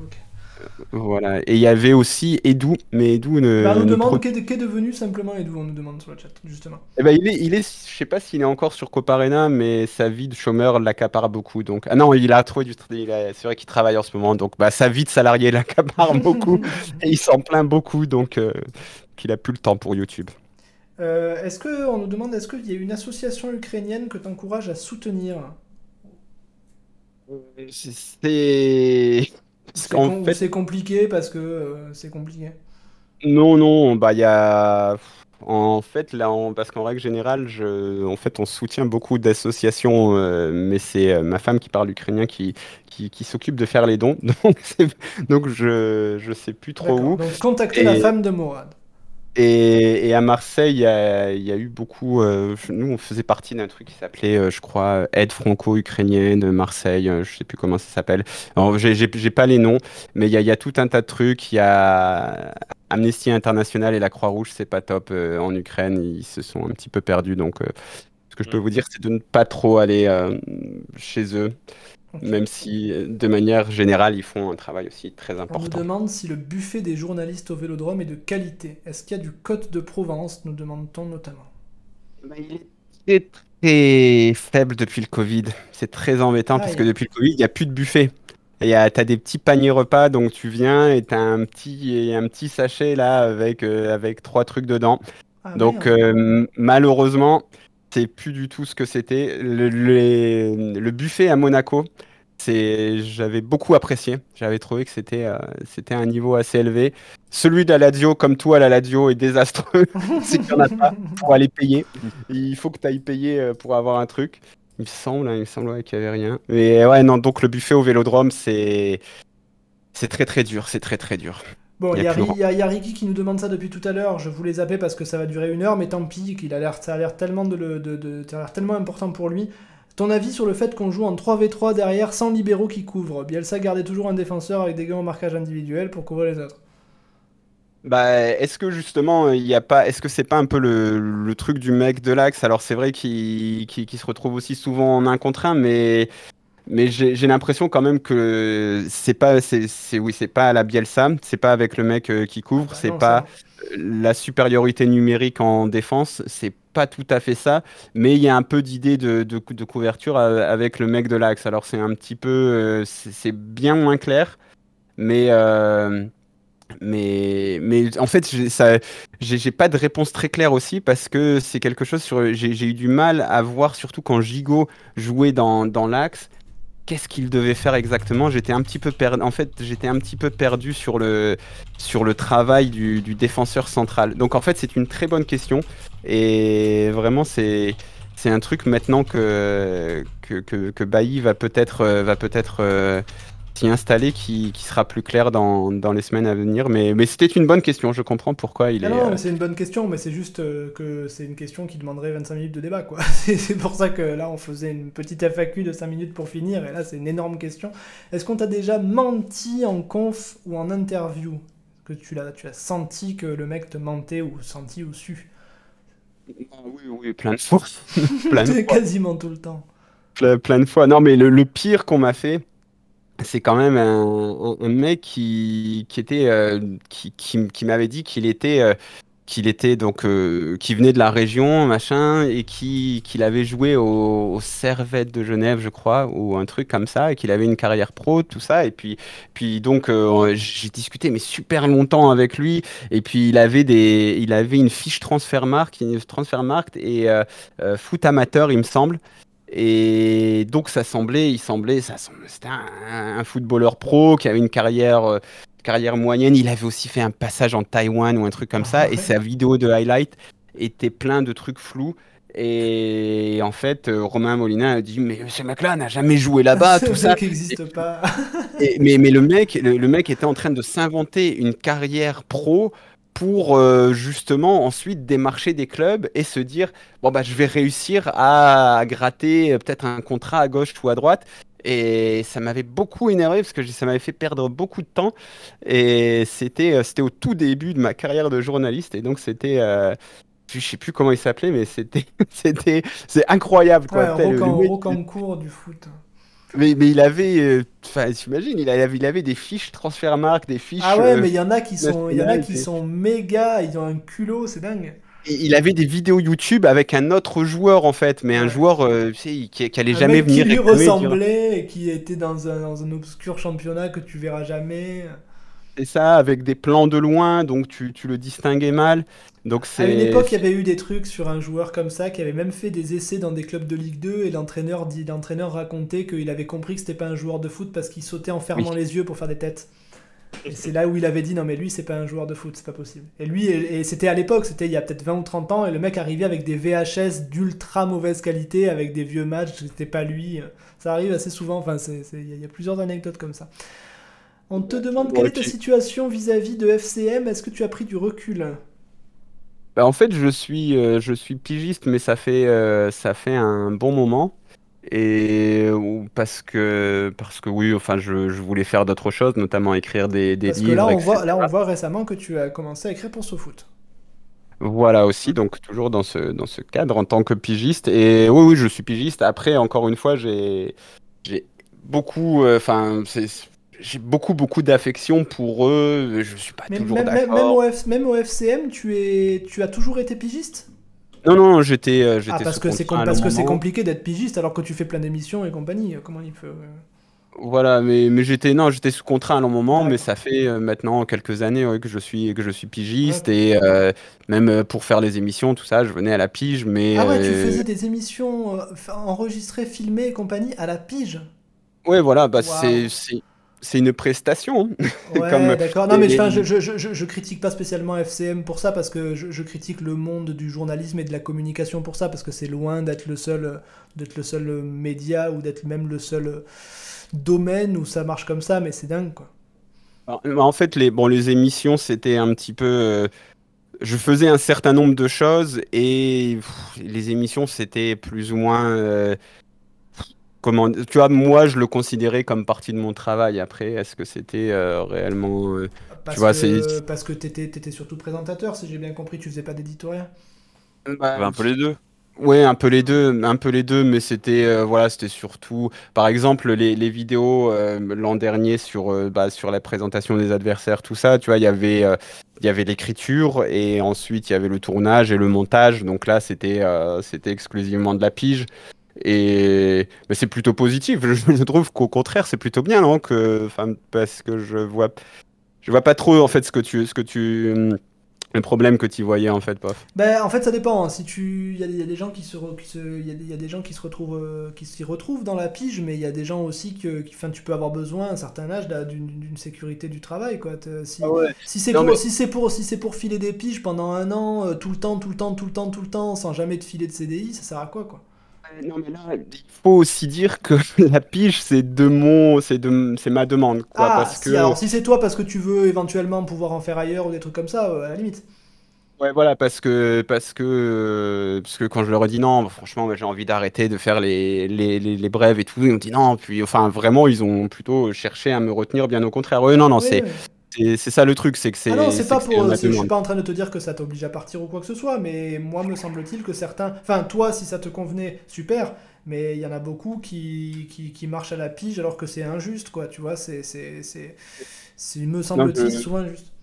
Je, vois tout à fait, ouais. Mais, mais là, dans ce cas-là, vraiment, c'était. euh, Enfin, si, si j'avais voulu avoir euh, mon CDI pépère à, Football. Club de Marseille, c'était vraiment un truc. euh, euh, enfin, qui, qui, qui, qu'il me qu'il proposait, enfin, qui m'avait déjà proposé. D'accord. Et, euh, mais étant, étant la diva que je suis, euh, je, Gerson. pas faire. le- Bien sûr, le Gerson du football club de. Marseille. On te demande ton avis sur Dimeco. Alors Mm, j'imagine en tant que journaliste consultant, plus qu'en tant que joueur, parce qu'en tant que joueur, Plus on que même tactiquement. Ouais, il y a, il y a- il y a plusieurs choses. Je pense que je pense qu'en tant que commentateur, il est bon. Moi, j'aime beaucoup. Euh, J'aime bien entendre Dimeco aux commentaires. Euh, généralement, je trouve qu'il fait vivre les matchs Ouais, et qui, qui, qui met, qui met de l'émotion. Après, je suis souvent pas d'accord avec, euh, avec le consultant, mais euh, bon, voilà quoi. C'est, Bah, le problème de Dimeco, c'est que, enfin, on en a déjà parlé plusieurs fois dans l'émission, c'est que bon, déjà, ça, euh, on va pas revenir. Il y a du copinage à mort, c'est ouais. pénible. Euh, mais il y a aussi ce truc où il, y a un pro- il faut faire attention avec Dimeco parce que souvent, vous lisez ces, ces déclats euh, dans des verbatims, dans des tweets. Alors que parfois, c'est des verbatims de petites phrases qui balancent dans le Moscato Show euh, en clairement en déconnant avec Moscato à côté qui l'insulte. Et du coup, il y a des phrases qui sont reprises dans un contexte qui n'est pas le bon. Donc il faut faire attention euh, avec les petites phrases qu'on lit sur Twitter. Euh, après, moi aussi, il y a des trucs avec lesquels je suis pas d'accord. Il y a un copinage qui est souvent absolument insupportable. On va pas reparler de Mandanda, etc. Mais, mais et globalement, moi, je suis extrêmement, quand même, extrêmement déçu euh, par, par Dimeco au niveau éditorial, parce que c'est quelqu'un qui a été un vrai modèle de consultant pendant des années. Euh, et je sais pas, j'ai l'impression que depuis 3, 4, 5 ans, j'ai l'impression qu'il y a une espèce de chute. Je peux me tromper, mais.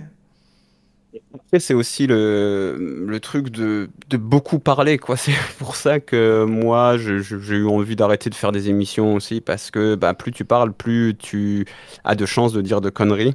Et euh, c'est, peut-être aussi un petit peu, un petit peu ça, quoi. Il est, il est beaucoup interrogé sur beaucoup de sujets, donc euh, bah, on a, on- il peut aussi avoir, euh, enfin, je, je sais pas. Après, étant, étant donné que j'essaye de me détacher un peu de ce genre de choses-là, moi, je, je garde euh, le, le Dimeco, euh, surtout, surtout que là, on a aussi tourné ce documentaire sur les minots, donc euh, Oui, bien sûr. Il y a, il y a un on peu... a- y on n'arrive un- pas à ne pas l'aimer, quoi. On a- on- on Ouais, il y a, y un côté où c'est difficile de pas aimer Dimeco, quoi. Il est... C'est comme Boli. Boli nous a gonflé pendant longtemps. Je l'ai trouvé d'une bêtise euh, depuis qu'il bosse soi-disant à l'OM, machin. Mais tu peux pas ne pas l'aimer, quoi. Enfin, moi j'ai beaucoup plus ce truc de je ne peux pas ne pas l'aimer avec Dimeco qu'avec euh, qu'avec Boli, même si je n'ai rien contre, contre Basile Boli, quoi. Mais, euh, mais Dimeco, il y a un truc quand il. Bon, déjà, il a un certain charisme, il a un truc assez une naturel. Ouais, il, il a une voix, il a un, il, il a, il- en fait, il y a un truc naturel. Donc, euh, tu vois, c'est ça. C'est que le truc, c'est que même quand je suis pas d'accord avec lui, je me dis, ouais, bah, je suis sûr que c'est comme ça qu'il pense, même C'est ce si. qu'il pense, ouais. Et, puis même le, copinage, il l'a déjà reconnu. Moi, je me souviens d'un truc avec Dimeco où je l'avais trouvé épatant parce qu'on savait que la brune fonctionnait comme ça. Il avait lui expliqué, moi, je, la brune, quand il arrivé, je l'ai défoncé, je le trouvais détestable. Et puis, et puis il m'a invité à manger, et il sait faire. Et alors là, tu, tu manges avec lui, et puis il te séduit, et à la fin, t'as plus envie de le critiquer. Et après, j'arrivais plus à le critiquer, quoi. Donc, euh, il a, il, a été, euh, il, a- il, t'avait, euh, comment dire, dé- déconstruit tout, tout, tout ce processus, et je le trouve assez transparent. Donc, euh, ouais, assez, assez souvent, je suis pas d'accord avec lui, mais. Ouais, mais le problème, c'est que quand, il, pas, quand il quoi. va défoncer Paolo Lopez, alors que Mandanda est même plus au club, juste parce qu'il y a un ressentiment vis-à-vis de ça, eh, le problème, c'est que cette transparence, il va pas l'avoir à chaque intervention. Avant de défoncer Paolo Lopez, il va pas dire Attendez, je vous préviens, euh, je suis transparent, c'est juste parce que je déteste Paolo Lopez à cause de Mandanda. Il va jamais le dire, ça. Donc bon, c'est quelque part. euh, c'est pénible parce que tu as une influence quelque part en tant que, en tant que Ouais, ouais, non, mais, aussi mais- important. Ça, en fait, c'est- après, il y a aussi des, des trucs, tu vois, il y a des gens que tu prends en grippe. Et euh, bah, Pa- Paul Lopez, je pense qu'il a pris en grippe euh, bah, par rapport à Pour une mauvaise raison, ouais, et après tu peux plus t'en défaire. Ouais. Voilà, et après, tu peux plus t'en défaire, quoi. Il y a des gens, quand tu Ouais. les as pris en grippe, euh, tu peux plus t'en défaire, et je pense que c'est un peu son cas, parce que, ouais, avec Paul Lopez, des fois, il abuse Ah non, mais c'est dingue. Des fois, des, un fois, des fois, il a des espèces de. Pendant un commentaire, il va dire Oh là là Tu sais, mais tu te dis, mais ça va, il a rien fait de mal, Paolo Lopez, et juste il a pris le ballon à la main. Enfin bon. Euh, on te demande ce que tu fais en dehors de tes piges et de tes livres. Euh, c'est- C'est-à-dire ce que je fais de mon Ah, temps la, question est posée comme ça. Alors, bah, t'as qu'à nous dire ce que tu fais. Est-ce que, enfin, professionnellement au niveau du foot ou autre Est-ce que, je sais pas, je sais que tu fais du five. euh, Est-ce que tu joues aux jeux vidéo Est-ce que tu, tu, est-ce que tu, du, du- du peins Tu adores la peinture, la musique? Non, je, je, je- oui, forcément, euh, je sais pas trop. Je, je joue aux jeux vidéo de temps en temps. J'avais arrêté de jouer aux jeux vidéo pendant très longtemps parce que ça, ça, ça prend beaucoup trop de temps. Récemment, Ah, j'ai joué je, à- je suis sûr que tu jouais à, à, à, à, à Foot, Ma- à Foot Manager. Ouais, non, mais ça, ça, je le compte même pas. Mais En fait, j'ai, en fait, Foot Manager, il y a un mois dans l'année où en fait, je, j'ai plus de vie et je fais que ça. Ah, que, tu- ouais, que c'est- compris dans ton planning de l'année. Ouais, c'est, il y a un peu, il y a un peu un côté comme ça. Mais quand je parle de jeux, je parle, tu vois, de, de jeux un peu qui sont pas des jeux de foot. Qui sortent du foot. ouais. Et, et récemment, donc j'ai pendant le confinement, j'ai joué à, j'ai joué au- à la trilogie Batman là, et c'était, j'ai trouvé ça trop bien parce que j'avais l'impression d'être Batman et j'avais juste euh, 5 ou 10 ans de retard. Mais je trouvais trop bien ces jeux, euh, surtout Arkham, Ar- Arkham City. Bon, apparemment, Récemment, la- j'ai apparemment, la question c'était plutôt professionnellement. Mais vas-y, on te laisse finir sur les jeux vidéo quand même. On, est, on fait des émissions jeux vidéo des fois. aussi. Et récemment, je me suis défoncé le- les, les doigts à jouer à Sifu. C'était très bien, Sifu. Ouais. J'ai trouvé ça très bien. C'était très dur euh, pour moi qui joue occasionnellement. Mais voilà, non. Après, professionnellement, en fait, soit j'ai un long, j'ai un projet un peu au long cours, euh, genre un livre ou le documentaire euh, récemment, Ouais. et à côté, donc, et à côté, je pige, et soit je fais juste les piges, et ça prend, ça, ça prend beaucoup plus de temps que, que, que- enfin, tu vois, souvent, si tu veux faire un truc un peu, un peu poussé dans l'analyse, ça peut prendre beaucoup plus de temps. Est-ce que tu peux nous lâcher l'info sur le thème du livre ou pas? Sur le, le thème du futur livre? Ouais, t'as dit que t'étais sur un livre. Ah non, non, non, là, je, je, je travaille pas de, je, je travaille pas sur un livre. Non, en fait, euh, pour tout vous dire, l'année l'année dernière a été atroce pour moi, donc euh, à titre personnel, Ouais, euh, et, doute. et- et plein de tragédies, euh, même avant la guerre en Ukraine, donc c'était euh, Ah, déjà très même difficile. avant la guerre? Oui, oui, bah, j'ai eu euh, donc mon, frère qui a failli mourir du Covid, donc c'était euh, qui était en coma, euh, etc. Tout ça, donc c'était ça a été il y a, eu 4-5 mois très difficiles avant la guerre, et puis au moment où ça allait mieux, il y a la guerre qui s'est déclenchée. Donc donc en fait, j'ai pas eu trop le temps de faire quoi que ce soit d'autre parce que j'étais j'étais dans mon petit cauchemar personnel. Et ce qui, ce qui d'ailleurs, euh, enfin voilà, bon, j'espère que J'espère que cette année, j'aurai le temps de faire plus de choses. Et puis en plus, il y avait aussi le documentaire euh, sur les minots Oui. qui m'avait pris Oui, pas mal de temps. Parce que fais par... euh, je dis t'en fais partie. T'es à l'initiative ou t'en fais partie? Oui, en fait, c'est, euh, je- j'en suis à l'initiative, donc avec, avec Ben et, et Julien qui est, qui est, qui est le réalisateur, même si eux ont fait beaucoup plus, euh, surtout vu mes circonstances et puis vu qu'ils allaient en faire plus à la base parce qu'ils sont euh, producteurs, euh, réalisateurs, tout ça. Moi, il était le- sur le montage, j'ai eu qu'un qu'un rôle de consultant, quoi. Moi, j'en ai, j'étais surtout là à la base, donc pour donner l'orientation du projet, faire toutes les interviews. Et une fois qu'on a fait ça, une fois qu'on avait le truc, après, une fois qu'on était d'accord sur là où on allait, c'est euh, c'est eux qui se sont tapés des, des heures et des heures parce qu'on Ouais. a eu, parce que les, les interviews duraient super longtemps et Il faut les regarder, les couper, les décider, les trancher, Ouais. machin. Ouais, voilà, on a, enfin, on a eu presque toute l'équipe, donc c'était, donc il y avait très très long et et puis, ouais, y a, donc c'est, donc moi j'étais surtout là au début et après j'avais surtout un rôle de consultant, de recherche dans les archives, ce genre de choses. Donc ça c'était passionnant, mais ça m'a pris aussi beaucoup de temps. Et ouais, voilà. Donc c'est à peu près ce que je fais pour l'instant. Est-ce que tu conseilles un resto à Marseille quand, il quand les gens descendent?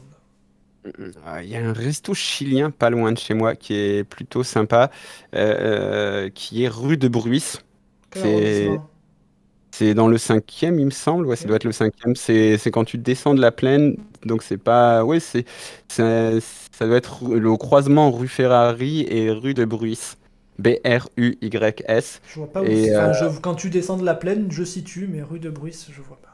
C'est c'est une toute petite. Enfin, c'est une T'as le toute nom du resto rue. Euh, non, je ne sais pas. Bon, je ben, ne- descendez rue de Bruys et demandez. Voilà. Non, mais si vous tapez Bon, restaurant après, ouais, chilien, resto chilien, il doit Google, pas y en euh, avoir des. des, des, des- il y en a pas des, masses, mais, mais c'est pas mal. C'est plutôt sympa. Bon, allez, on va s'arrêter là parce que je vois des questions qui passent. Euh, je pense que Ricky, ce soir sur le chat, son but ultime, c'est de faire durer l'émission jusqu'à 4h du matin. Il pose des questions qui demanderaient des, des- plusieurs émissions en plusieurs épisodes. Je peux pas toutes les prendre, Ricky. J'en ai déjà posé 5 de toi. Je m'excuse. El Santo Cachon, c'est ça? Euh, absolument. C'est ça. C'est ça. Très bien, bah écoutez, euh, Mourad, si tu as quelque chose à ajouter, euh, je te laisse un micro libre euh, pendant, pendant au maximum 25 minutes, euh, et après ben, on va conclure. Non, non, mais, hum, mais parce qu'il y a un truc dont on n'a pas parlé en fait, et je sais qu'il nous touche au moins euh, tous les deux, notamment sur les réseaux sociaux, etc. Mais euh, c'est essayer d'avoir un peu plus de, de, recul sur les choses, sur, euh, sur, euh, je, je sur, sur l'actu, sur l'actu de l'OM. On n'est pas, on cherche pas à nuire au club, euh, arrêter d'attaquer, d'être dans la, dans, dans, dans, l'attaque. Enfin, je sais même pas comment décrire le, le, le climat qu'il y a, a actuellement et d'avoir un peu de recul aussi sur le côté quand ça va bien, ne pas être euphorique et dire bah il y a rien, il y a, y a rien de mal qui peut se passer dans ce club parce qu'il y a aussi des choses mal qui se passent quand ça va bien et Ouais. quand ça va mal, il y a aussi des choses positives qui peuvent se passer par ailleurs. Donc euh, ce serait ce serait bien aussi euh, que que on- que, que voilà, on- la, majorité des, des, gens qui vont aller jusqu'à commenter sont, sont, sont, des passionnés euh, incroyables. Ils passent des heures et des heures de leur, de leur vie. euh, ils les consacrent à l'OM. Et pour moi, lorsqu'on consacre autant d'heures de sa vie, eh ben, on doit un peu élever aussi son niveau d'exigence. Donc, euh, donc voilà, essayer de essayer d'être d'être de meilleurs supporters. Et pour tout vous dire, c'est euh, quand j'ai envoyé le livre à Bielsa, je lui ai dit qu'il avait fait de moi un meilleur, un meilleur amoureux du football. Et ben, essayez de, essayez de vous bielciser. Bon, là, ça devient un petit peu. Là, ça devient un Non, petit non, peu. mais après je, sais, après je sais que le sujet te tient vachement à cœur, donc forcément, euh, si, si, oui, bien sûr, parle-en. euh, euh, après, c'était c'était il y a deux ou trois émissions, on a fait toute la deuxième partie sur ça. Donc effectivement, c'est un sujet dont on parle tout le temps. Les, les, les- tout ce qui se passe sur les réseaux sociaux, euh, les insultes, les menaces, on a vu avec Strootman, etc. Euh, ouais, c'est un, mais, mais c'est un truc dont on parle tout le temps, mais on ne peut, on ne peut parler que presque que pour le dénoncer, parce que il y a des mecs, comment tu veux les rééduquer, c'est trop tard, quoi. Enfin, je sais pas ce Voilà. que t'en penses, mais il y a des fois où tu, tu, on a, on fait de la pédagogie, mais on, on l'a fait quelque part avec un peu de, on est un peu blasé parce que on se demande si vraiment on sert à quelque chose, quoi. Il y a, il y a des, il y a, il y a des gens, bon après des fois je me dis aussi il y a peut-être euh, des, des, des minots, des jeunes qui Oui, sont, sûr, qu'on euh, dit souvent. ouais. voilà, j'étais pas, j'étais pas très intelligent non plus euh, quand j'avais, quand j'avais 15 ans. Je- je- J'espère pas trop con non plus, mais je, je, je- je- je ne peux pas l'assurer avec Non, certitude. mais je me pose toujours la question, est-ce que j'aurais pas été même pire que ces types-là à leur âge s'il y avait eu Internet à l'époque? Mais voilà, il y a, d'autres personnes par contre, euh, enfin, si, Sauf qu'il y a des gens qui ont des gamins qui sont comme ça, quoi. Voilà, et puis, et puis même, en fait, j'ai envie de dire, même quand, quand, quand j'étais jeune, j'ai aussi pu, euh, il y a aussi pu avoir des, des personnes qui m'ont influencé positivement. Donc, je sais pas, peut-être que on a une toute petite, euh, petite influence euh, sur. euh, oui, sur- on va dire que si on influence une personne, on a déjà gagné, comme on dit. Voilà. Non, parce que le foot, ça peut être un truc vecteur de tellement de choses positives. Donc, arrêtons d'en faire un vecteur de, choses bas du front, un peu connes. Et, voilà, ça peut nous aider à mieux réfléchir et puis à passer de. ça doit d'abord nous aider à passer des, des moments merveilleux et après d'avoir une passion aussi dévorante pour un truc aussi énorme que l'Olympique de Marseille, ça peut nous faire grandir aussi en tant qu'être humain. Donc, essayons de grandir tous ensemble en nous tenant main, main, main par la main et puis en chantant euh, We Are the World.